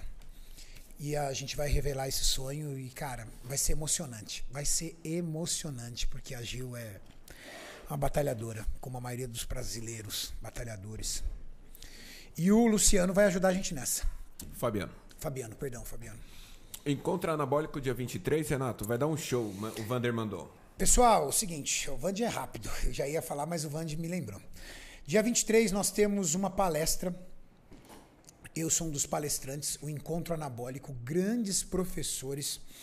Angela Borges, meu querido gênio favorito, Gabriel Kaminski, meu querido mestre e professor, Dudu Haluk, mais uma série de outros experts. Nós vamos dar um show de palestra para vocês. Porque meu trabalho no YouTube, no fisiculturismo, é muito voltado para o entretenimento, para o fisiculturismo, para a musculação, mas acima de tudo eu sou um professor. E eu amo dar aula para a galera e nós vamos fazer um encontro incrível, um encontro anabólico. É, dá uma olhada lá nos meus stories, está lá o link. Faça parte desse encontro presencial vocês ficaram conosco por um dia todo, é dia de domingo, aquele dia que você realmente não tem nenhum compromisso. E bora evoluir para 2022 ficar fera! O, o Emerson da NPC Santa Catarina.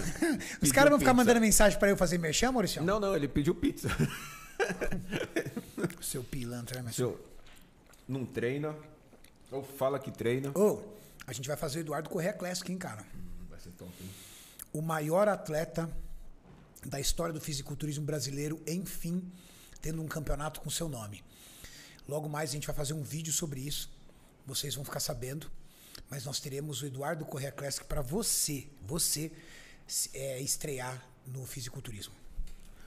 Renato, recebemos uma, uma mensagem aqui do Pedro Sampaio. Hum. Salve Renato e Mauricião. E ele fala assim: E olha que nem sei como agradecer vocês. Passei uns tempos difíceis descobrindo que eu tenho síndrome de Asperger e venho saindo de uma depressão.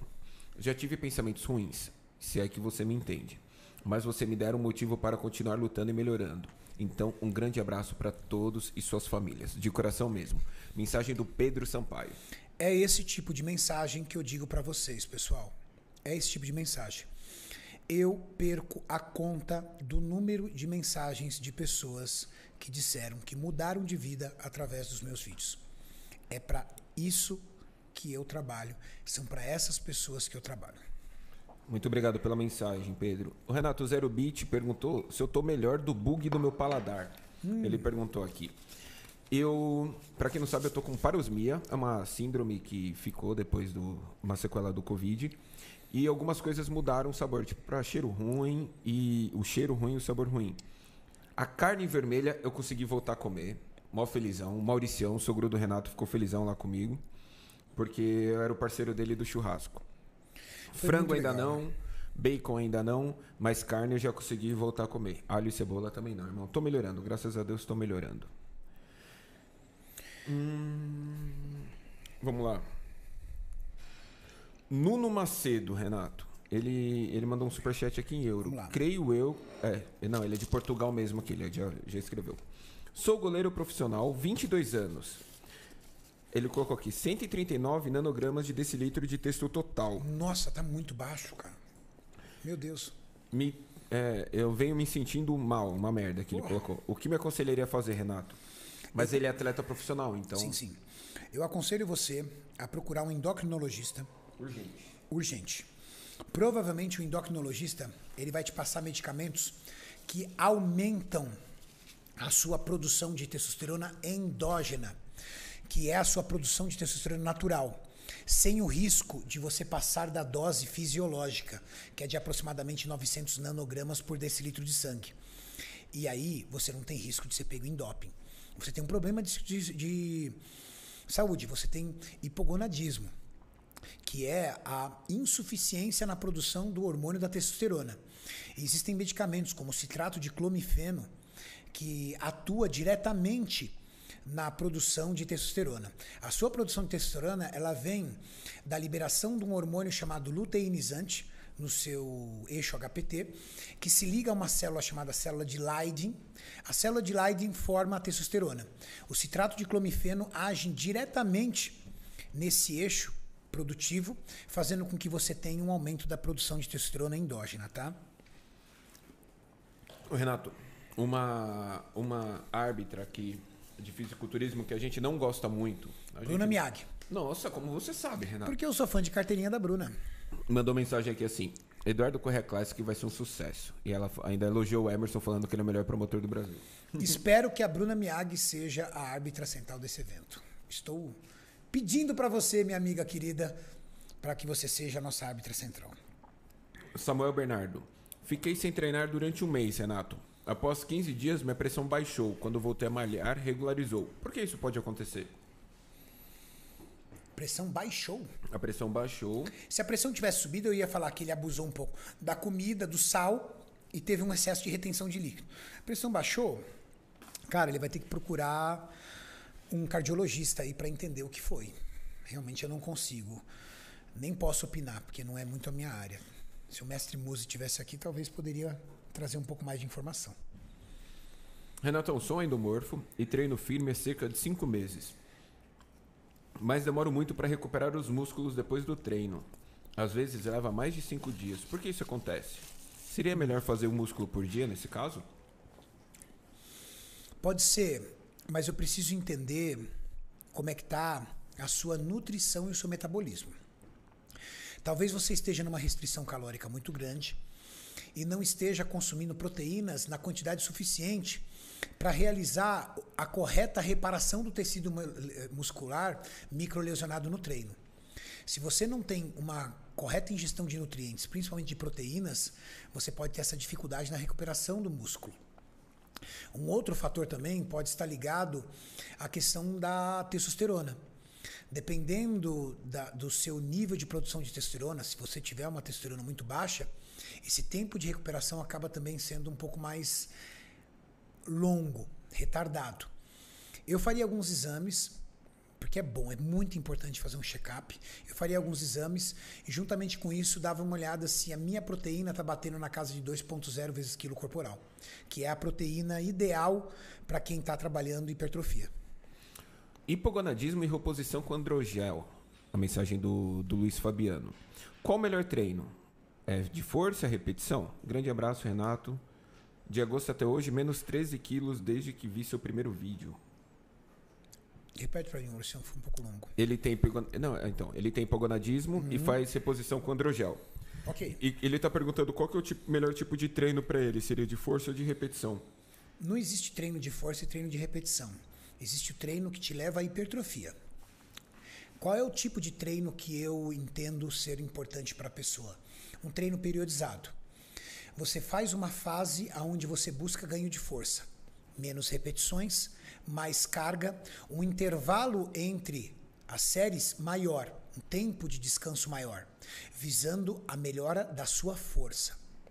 Passado um período aí de um, dois, até dois meses e meio realizando treino de força, você altera isso e pode ir para um plano um pouco mais metabólico, aonde você consegue realizar repetições na casa de 12 a 15 repetições, tendo uma proporção de carga condizente para que você consiga fazer entre 12 e 15 repetições e no intervalo de descanso aí de até um minuto. Você vai conseguir realizar uma boa periodização de treino entre força e resistência. Dicas de transporte e logística perguntou assim: porque em alguns casos específicos, qualquer pequeno erro na dieta ou de treino, o físico do cara já fica todo cagado. Tipo, comer um hambúrguer ou quatro pedaços de pizza no final de semana. É isso, Renato. Por que será? Eu, às vezes eu como tipo um hambúrguer. E, meu, caga meu físico. Parece que eu nunca treinei na vida. Porra. cara dele é melhor. Então quer dizer que você come. Não, pior se eu comesse só um hambúrguer, Renato. Aí Não. você- Você come um hambúrguer e zoa o shape. Você vê a diferença no shape. Nossa, só meu shape, velho. Olha. Embaçou, comi um hambúrguer, oh, mano. Ô pai. Dai-me paciência com essa cabeça branca. Porra. Quando você tem uma ingestão um pouco mais calórica e você percebe de repente o seu cinto no outro dia apertar um pouco, isso está mais ligado à retenção de líquidos do que à gordura corporal. Quando você faz o uso de alimentos que têm um excesso de sódio, você tende a reter líquidos. Como rebater essa retenção de líquidos? Bebendo bastante água. Saiu da, da dieta, deu aquela jacada no sábado à noite, no outro dia, muita água. 5, 6 litros por dia. Você vai conseguir reduzir esse excesso de sódio. Você vai trabalhar ali com a aldosterona e com o hormônio ADH, que é o antidiurético, e permitir que essa retenção vá embora. Renato, fui operado a coluna L3. Fiz uma, uma cirurgia artodese devido ao acidente. Eu tenho que ter cuidado para treinar? Grande abraço. Mensagem do André Veiga. Olha, É difícil, né? Essa- Eu, como professor de educação física, tenho que lhe dizer que toda pessoa operada a nível articular, que tenha algum problema na coluna, ela precisa de um treinamento um pouco mais assistido. Principalmente se ela ainda não é uma pessoa experiente em relação a treino de musculação. Ela não tem ainda um encaixe adequado da sua postura nos exercícios, ela não consegue ainda compreender a correta consciência corporal no movimento a ser executado de cada exercício. Uma pessoa lesionada ou com histórico de lesão, ela precisa de um pouco mais de assistência encontrar uma boa academia que tenha um bom profissional de educação física para que ele faça a correta orientação para você. Ou talvez até buscar um professor, um treinador e comprar dele um treino específico para você, porque você é uma pessoa que demanda de uma atenção específica. Você não é uma pessoa de saúde, é, vamos dizer assim, plena. Você goza ali de uma enfermidade. Então, é, gosta de uma enfermidade. Não, a quinta série aqui pirou agora, Renato. Ah, por quê? No, no, no chat, na hora que você falou goza, não sei o que, a quinta série É, a já. quinta série já berra. É. Você demanda algum tipo de necessidade especial. E essa necessidade especial está ligado a um treinamento mais assistido. Renato, tem uma pergunta aqui, ó. Maurício, no último eh, podcast eu mandei a pergunta e caiu. Foi quando acabou a energia aqui por causa da chuva. Tá. Tenho 18 anos, 1,80m. Comecei a academia há dois meses e fui de 66 para 74 quilos. Isso em jejum. Sou ectomorfo. Dica de dieta para ganhar massa? Um abraço. Eu já, eu já joguei aqui, ó. Ectomorfo. Cariane mais tema, Renato. Cariani mais tema. Tem um vídeo aí. Esse é Renato Cariani ou Masterclass? Masterclass, Renato. Olha lá, canal Masterclass, você se inscreva no canal Masterclass Renato Cariani, dá, passa os olhos lá nos vídeos, você vai encontrar muita coisa boa. Esse vídeo eu gravei quando, Maurício? Esse vídeo é recente, Renato. Esse vídeo a gente postou lá no canal. A galera me ensinou aqui, falaram que pra puxar com controle dá pra ver 4 de maio. Olha que legal, não sabia. Né? 4 de maio. Dia 4 de maio de 2021, ou seja, no ano passado, nós postamos esse vídeo. Tudo que um ectomorfo precisa saber. São 12 minutos para você entender algumas estratégias essenciais para ganho de massa muscular quando você tem um biotipo magro. Ô, ô JP, tá completão aí, tá? Pode ver. Ô Renato, o, o Beto mandou um superchat. De mil reais, pelo menos. né? Não, 109 ele mandou. Tá bom, vai. Ah, tá bom, não podemos falar. Ele mandou. E só que ele não respondeu nada. Então ele não mandou mensagem. tipo, ele só mandou o dinheiro. Tá bom, obrigado, Beto. Obrigado, Beto. Você pagou a pizza. Ele acabou de falar, paguei a pizza. ele me mandou no, no Ele tá testando, entendeu? Como é que faz superchat? Ele paguei, paguei a pizza, ele mandou aqui. Quando o cara tem muito dinheiro é assim, né? Ele ah, vou testar como é que funciona o superchat. Lança 109 aí. Obrigado, Betão. Dá pra ir lá pegar coca agora com o dinheiro que ele mandou. Ai, ai. Perguntas? Vamos lá. O Betão é besta, velho, demais. Ô, Renato, qual que é a proporção de proteína, carbo e gordura para endomorfo? Gordo querendo emagrecer. Olha, na verdade, você não precisa se basear tanto na proporção. Você precisa se basear na necessidade do seu déficit calórico. Vamos compreender que você precisa analisar a sua taxa de metabolismo basal. Quantas calorias você gasta parado. E para você não realizar um déficit agressivo e ter problemas de compulsão alimentar, você vai ter 20% de déficit calórico em cima da sua taxa de metabolismo basal, que vai gerar um déficit calórico muito maior. Afinal de contas, você vai fazer cardio, vai fazer cardio e vai fazer musculação, que consome energia. Logo, o seu gasto calórico somado a esses 20% que você já retirou da sua taxa de metabolismo basal vai ser retirado da onde? das suas gorduras e você vai começar a secar.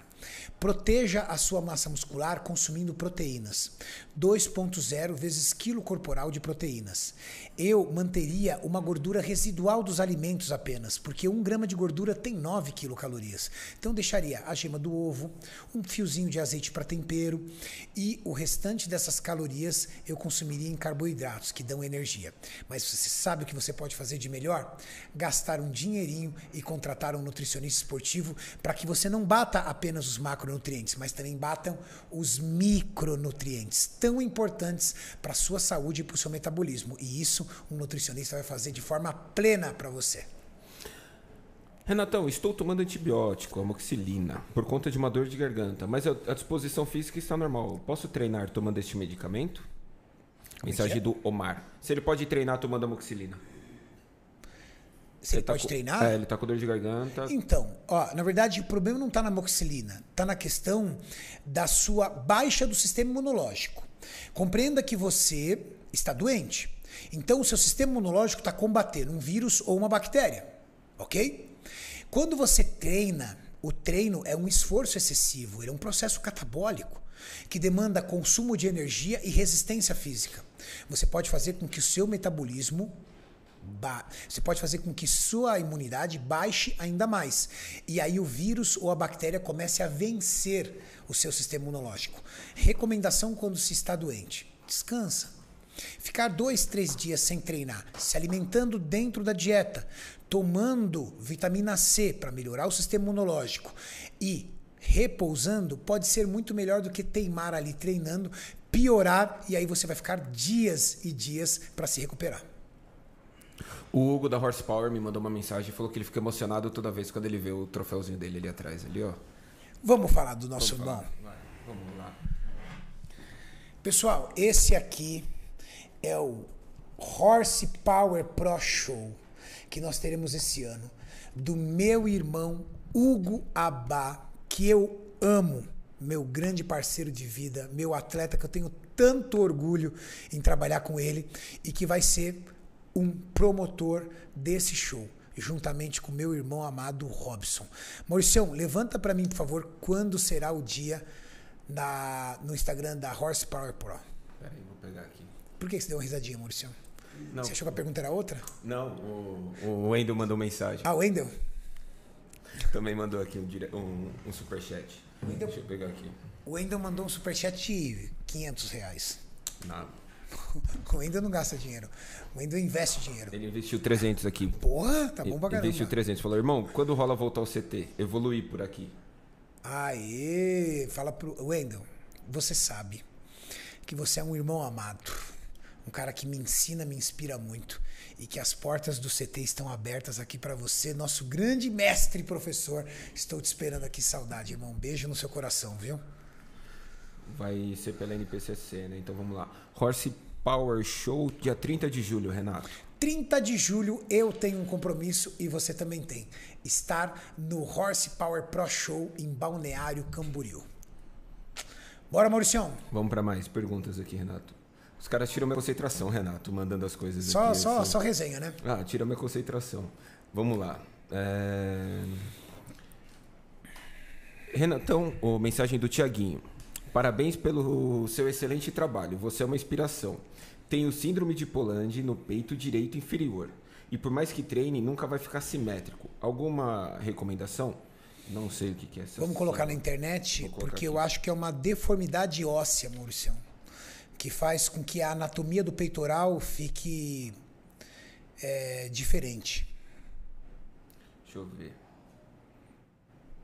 É. Esse mesmo. Eu, tem, muita, tem, muita mensa, tem muita imagem aqui no, no Google que pode. Vou colocar essa pequenininha aqui. Sim. Ela pode ser de várias formas, mas é. isso é uma questão óssea. Olha, querido, o que você precisa. Você tem dois caminhos aí. Existe um caminho que eu não recomendo, que é o caminho cirúrgico, que é muito evasivo, né? Mas existe um outro caminho que é fazer o treino de musculação e permitir com que a quantidade de massa muscular gerada no seu peitoral consiga reduzir ao máximo essa, vamos dizer assim, essa deformidade anatômica. Musculação é o seu caminho. Segue firme. Vamos lá para a próxima pergunta.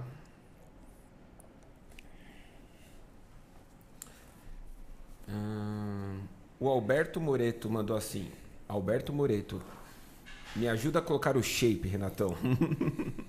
Tem muito vídeo, muita coisa ensinando, né, Renato? É essa pergunta dele, assim, é. simples. É, não é, não é nenhuma pergunta, é, tá implorando. Alberto, eu tenho três dicas para lhe dar. Primeiro, canal Masterclass Renato Cariani, canal Renato Cariani de vídeos, canal Renato Cariani para você se inspirar, se motivar e ter energia e gás para ir para academia.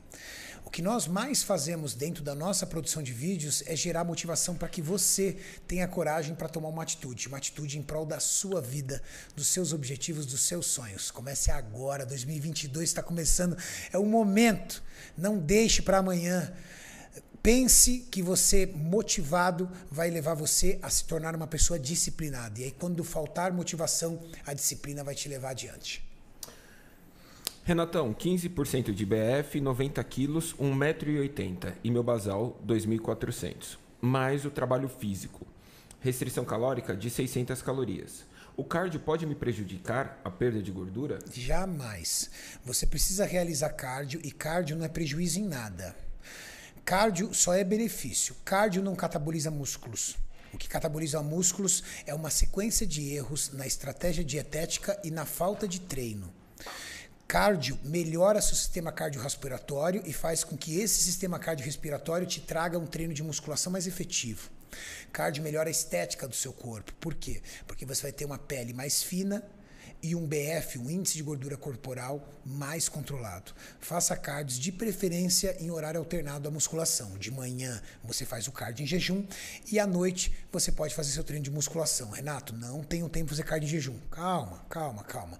Faça o seu treino de musculação e 20, 30 minutos de cardio após o seu treino de musculação. Vai ser muito eficiente também. Boa noite, Renatão. O que um iniciante deve e não deve fazer quando começar na academia? Pergunta do Vitor Menezes. O que um iniciante deve e não deve fazer quando iniciar na academia? Vamos lá. O iniciante não deve começar por um treino avançado. Bom, eu entrei agora na academia, vou fazer peito e bíceps, costa e tríceps, ombro e perna. Você não tem ainda condicionamento físico para realizar quatro, cinco exercícios de um mesmo grupamento muscular. Você precisa realizar um treino adaptativo. Esse treino adaptativo geralmente é dividido entre dois a no máximo três dias o treino do músculo do grupo muscular inteiro do corpo humano. Então, talvez no treino A você treinar peito, ombro e bíceps. No treino B, você treinar costas, tríceps e panturrilha ou abdômen. No treino D, você treina ombros e pernas. Ou você só treina pernas, dependendo do número de, do tempo que você tem. Mas durante esses três dias você dividiu os músculos como um todo, realizando cargas baixas e exercícios que tenham uma ativação e de preferência em máquinas até você adquirir uma consciência corporal melhor. Poderia falar um pouco mais sobre os falsos magros? Estou treinado, estou treinado como ectomorfo. Estou treinando como ectomorfo, três dias e um descanso. Mais peso e menos repetição. Tá errado? Bom, vamos lá. Primeira coisa, quem são os falsos magros? Falso magro é aquele indivíduo carente de massa muscular, Geralmente ele não é um indivíduo pesado, ele é um indivíduo relativamente leve, mas ele tem uma concentração de gordura corporal alta, principalmente na linha de cintura. Então ele tem barriga, tem gordura nos flancos, mas tem braços finos, pernas finas e um peitoral murcho, por exemplo. Esse é o falso magro. Como é uma estratégia muito assertiva, muito inteligente do falso magro? Eu vou dizer da experiência que eu tenho com os vários alunos que eu tenho e tive. Dieta. Não abuse da restrição calórica. Afinal de contas, você precisa construir massa muscular. Talvez uma restrição calórica de no máximo 10 ou até 20%, ou até mesmo uma dieta com um equilíbrio calórico em relação à sua taxa de metabolismo basal, vai fazer com que você tenha energia para um bom treino de musculação e nutrientes para hipertrofia, para construir massa muscular. E por que um falso magro precisa tanto construir massa muscular? Porque ele precisa aumentar a sua taxa de metabolismo basal, que é a TMB. Uma taxa de metabolismo basal aumentada, ou seja, mais massa muscular no corpo, que é o principal fator para aumento de taxa de metabolismo basal, vai fazer com que você perca gordura de forma mais rápida, porque você está acelerando o seu metabolismo. Logo, um falso magro precisa muito de treino de musculação, aliado com cardio, mas cuidado, não faça apenas cardio e abandone o treino de musculação e também não faça um déficit calórico extremamente agressivo, porque a tendência sua é perder cada vez mais massa muscular e aquela barriguinha ainda vai continuar.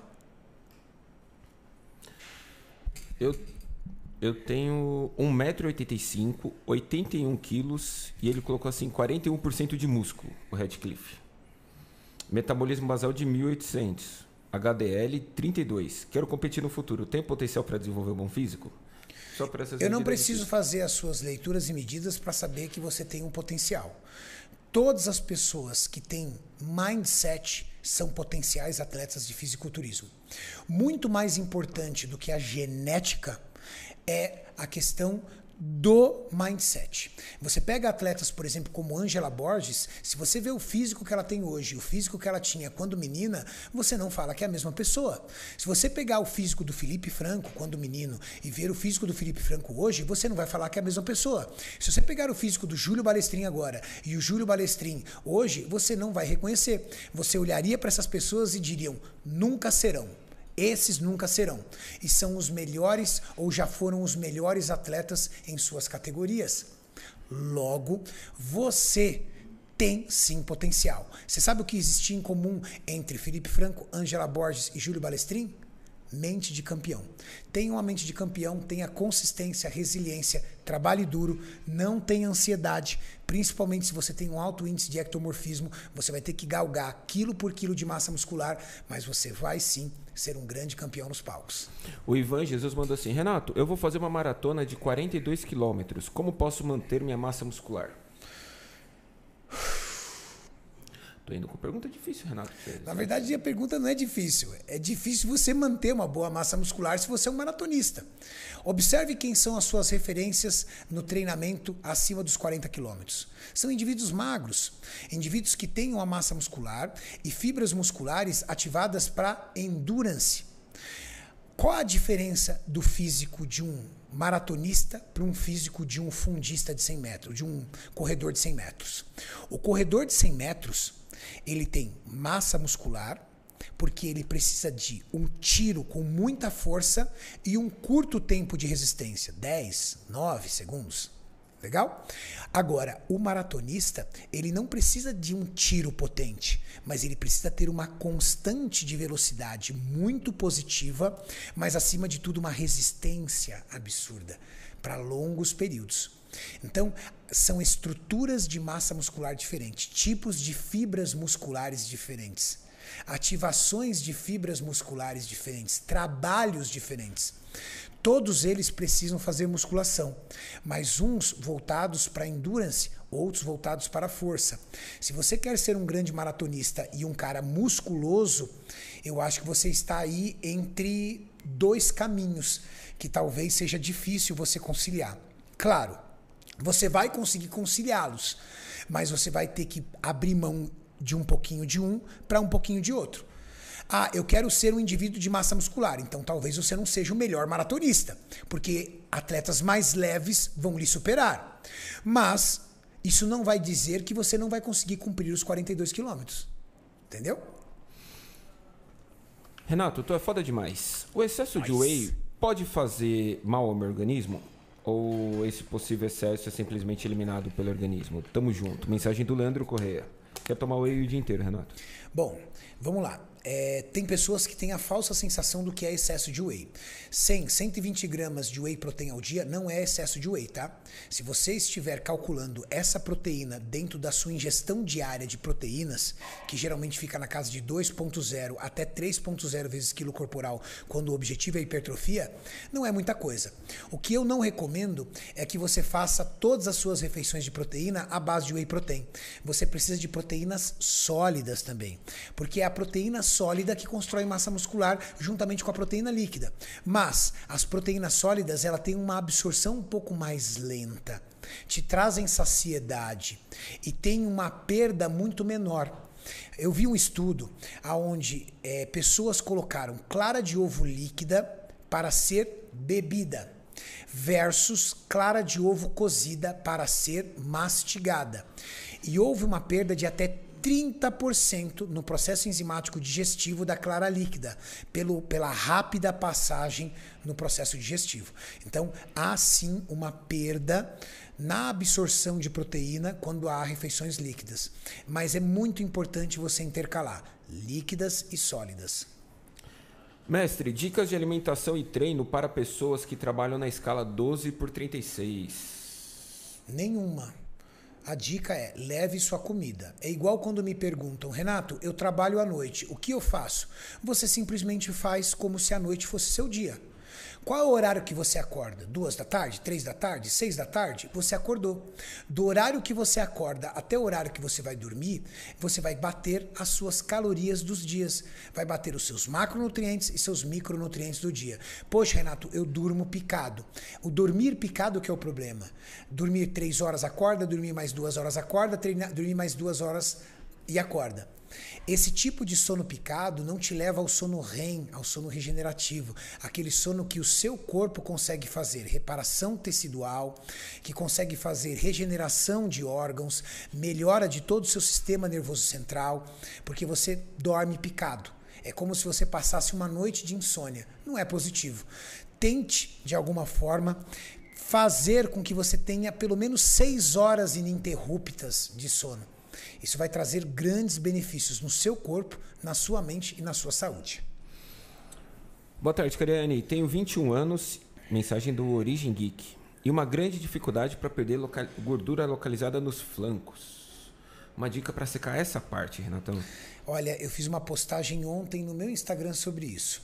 Sobre perder gordura na linha de abdômen e nos flancos. Muitas pessoas me perguntam, Renato, eu já fiz, faço dieta há X meses, sequei tudo. Não tenho mais gordura no peitoral, meu braço está tudo definido, minhas pernas estão definidas, mas eu não vejo meu abdômen. Eu acho que eu não tenho abdominal, eu acho que eu não tenho músculo abdominal. Eu, eu não. não. consigo. Hã? Eu, eu não tenho. eu não consigo secar essa região da lombar aqui dos flancos. Cara, sequei tudo, essa desgraça não seca. Qual a dica? Continuar a dieta significa que o seu corpo ainda não conseguiu reduzir o índice de gordura corporal ao ponto de você ter uma taxa de gordura suficientemente baixa para ter definição desses dois músculos. O nosso corpo não tira gordura da onde a gente quer. Ele tira gordura como um geral. Você já viu aqueles atletas de fisiculturismo quando estão em dieta de pré-contest e fica com a cara de caveira? Eu sou um. Eu fico com aquela cara de caveira. O que, que é isso? É perda de gordura na face.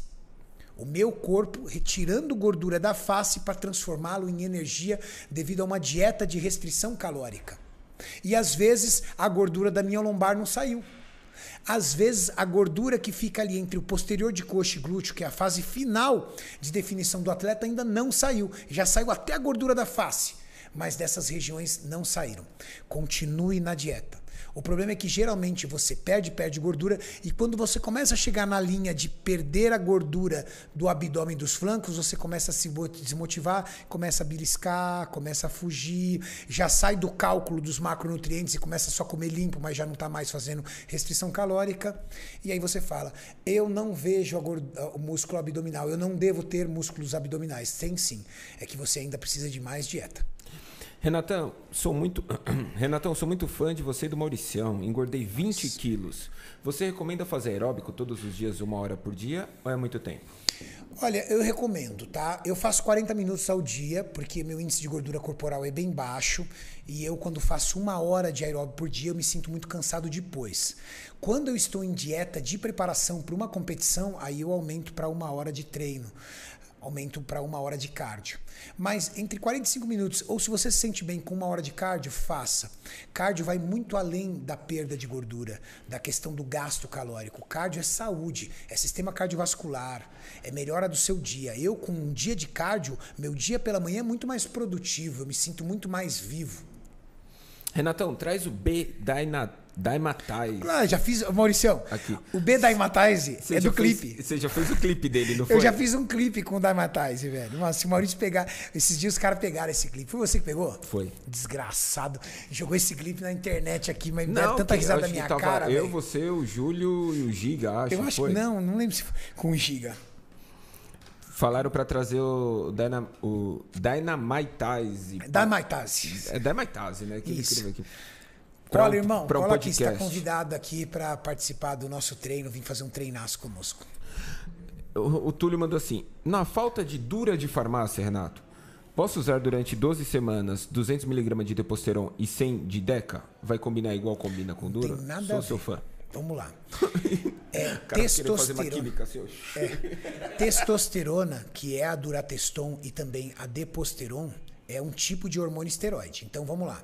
Durateston é a combinação de quatro ésteres entre ésteres de cadeia curta e de cadeia longa, ou seja, ésteres que têm uma rápida passagem no seu corpo e ésteres que têm uma passagem mais longa, fazendo com que a meia-vida desse hormônio esteroide seja maior, ou seja, que ele fique mais tempo agindo no seu corpo. Deposteron é o cipionato de testosterona, um éster longo que fica aí por dias agindo no seu corpo. Esses são hormônios da testosterona que melhoram a sua libido, a sua uma série de benefícios que estão ligados à questão da testosterona. Decanoato de nandrolona, a famosa DECA, é um hormônio da cadeia 19-NOR, que não tem nada a ver com o hormônio da testosterona. Ele também é um esteroide, mas tem outras ações no seu corpo, que também estão ligadas a ganho de massa muscular, aumento de peso, melhora da lubrificação da articulação, pela questão da pela questão da aromatização do hormônio e transforma dele em estradiol. Tudo isso está ligado a uma ação. Agora, dizer que Durateston mais Deca é igual a Deposteron, não. Você está fazendo uso de dois esteroides diferentes versus um esteroide totalmente é, diferente, que é a testosterona. Se você quer trocar Durateston por Deposteron para fazer a sua reposição de testosterona e 200 mg por semana não é reposição, é dose de testosterona suprafisiológica, ou seja, você está hormonizando, é uma coisa. Agora, Durateston com Deca já é um ciclo e um outro ciclo diferente. Últimas perguntas aqui, Renatão. Bora. Boa noite, quero entrar em uma academia, mensagem do Guilherme. Estou sem norte, quero saber o básico, feijão com arroz, depois aprofundar. Tenho 19, quase 20 anos. Onde seria esse norte? O norte é você começar com um treino adaptativo. Eu falei aqui no podcast, mas vou falar para você novamente. Chegou na academia, olha aquele monte de máquina e fala: Meu Deus, por onde eu começo? Primeira coisa, treinos adaptativos, aonde você vai realizar dois exercícios, a no máximo três exercícios por grupos musculares, e você vai dividir o seu corpo humano no máximo numa linha ABC. Então, eu vou começar fazendo hoje um voador para peito e um supino máquina, mais um exercício para tríceps, um exercício para bíceps e dois exercícios para ombro, elevação lateral e elevação frontal. Esse é o meu treino A. O treino adaptativo. Terminou esse treino, vai fazer um cardiozinho. 10, 15, 20, 30 minutinhos numa esteira, num transporte, num arc training. Tá feito um ótimo treino para você começar o seu projeto pessoal. Treino B, você pode buscar outros grupos musculares. Começou com membros superiores? Vamos para os membros inferiores agora. Que tal de repente fazer um treino de perna completo? Cadeira extensora, depois ir para um leg press, ou para um hack squat muito bem encaixadinho, daquele que você vai conseguir acompanhar a biomecânica do equipamento, errando o mínimo possível. Fazer uma mesa flexora para ativar a parte posterior das suas pernas. Fazer um treino de panturrilha. E aí, partir para o seu cardio novamente. E terceiro dia, fazer um treino C, aonde você pode fazer os outros exercícios do tronco e dos membros superiores. Aí você pode fazer um treino de costas, o treino de ombro, os outros músculos que ficaram, variando entre dois, três exercícios no máximo para máximo para músculos grandes, um, dois exercícios no máximo para músculos pequenos durante duas, três semanas ou até um mês. Você permite dessa forma que o seu corpo vai se adaptando há uma nova situação que se chama estímulo, estímulo de hipertrofia. E aí você vai adquirindo resistência física. O seu corpo vai lhe respondendo que ele consegue mais carga, mais exercícios e mais repetições. E você vai progredindo. Esses são os primeiros passos que você deve fazer na academia. Renato, como eu faço essa periodização de um treino adaptativo? Conte com o profissional da educação física da sua academia. Essa é uma tarefa que cabe a ele fazer essa divisão de treinos. Mais duas, Renato. É, o Rafael mandou assim: boa noite a todos. Qual dicas em relação a treino você pode dar para uma pessoa que está 40 quilos acima do peso normal? Primeira dica: se você está numa condição de obesidade mórbida, ao qual você sente dores no joelho ou dores articulares, que te impeçam a fazer, por exemplo, atividades físicas mais intensas, comece com uma bicicleta.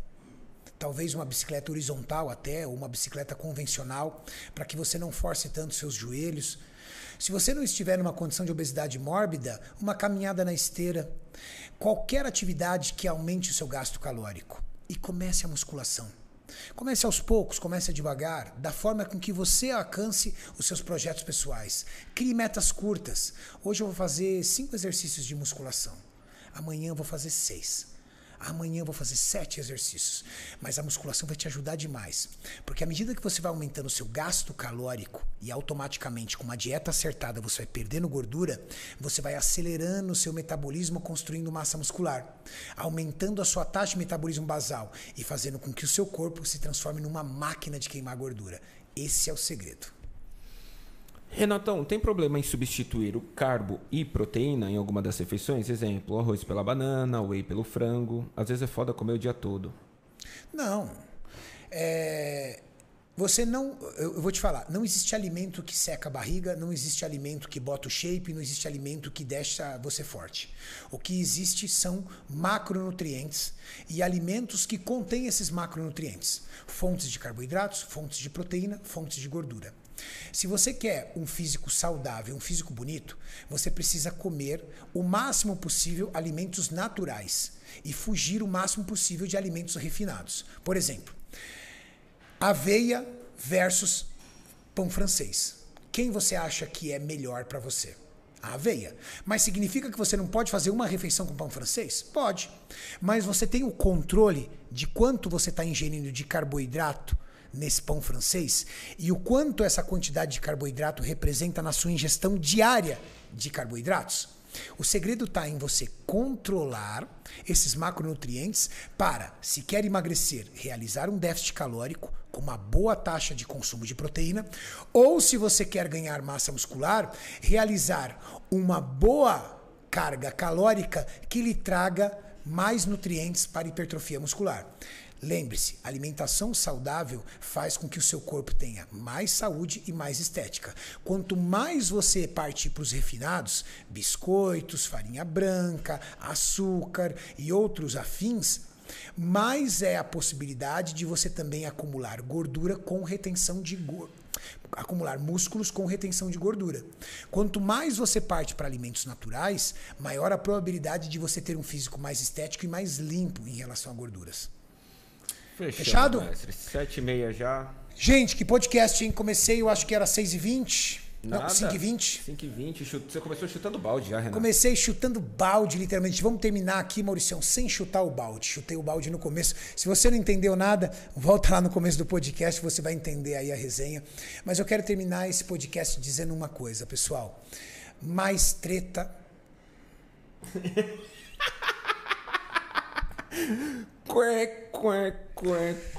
Eu quero terminar esse podcast dizendo o seguinte, pessoal: mais conteúdo, menos treta.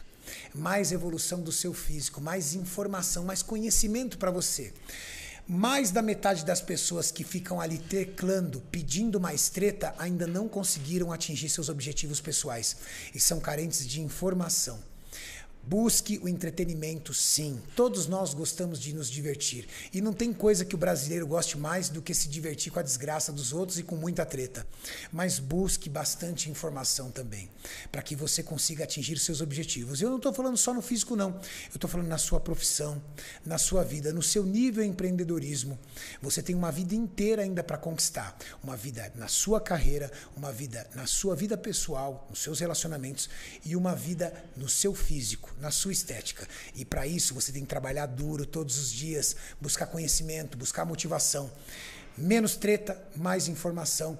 Vamos começar esse 2022, porque até agora a gente só tá patinando em babaquice, em treta, em babaquice, treta, e tem gente se alimentando disso, mas também tem muita gente lucrando com as tretas, se divertindo com as tretas, ou até mesmo usando isso para aparecer ao invés de produzir bons conteúdos. Eu estou aqui para produzir bons conteúdos para vocês, através do Cariani Responde, através dos nossos vídeos do Renato Cariani, do Masterclass Renato Cariani, através de toda a informação para vocês. Os atletas estão aí, trabalhando duro para poder inspirar vocês em seus objetivos. Todos os atletas do time da Max Titani e de outros times, todos os atletas que nos representam no Mister Olímpia, que nos representam nos campeonatos regionais, que vão estrear, são grandes representantes do esporte que merecem o nosso respeito respeito, que merecem a nossa admiração e que não merecem o nosso hate. Então, nada de ficar metendo hate em atleta. Você é fã de um atleta? Motive ele. Você não precisa ir lá no outro atleta e meter hate e vice-versa. Estão ali trabalhando por nós, representando a gente nos palcos internacionais, representando a gente em todos os eventos e eles merecem o nosso respeito. Eu mereço o respeito de vocês porque estou aqui, ó, me dedicando, dedicando meu tempo a vocês. Valeu? Beijo no coração de vocês e tamo junto sempre.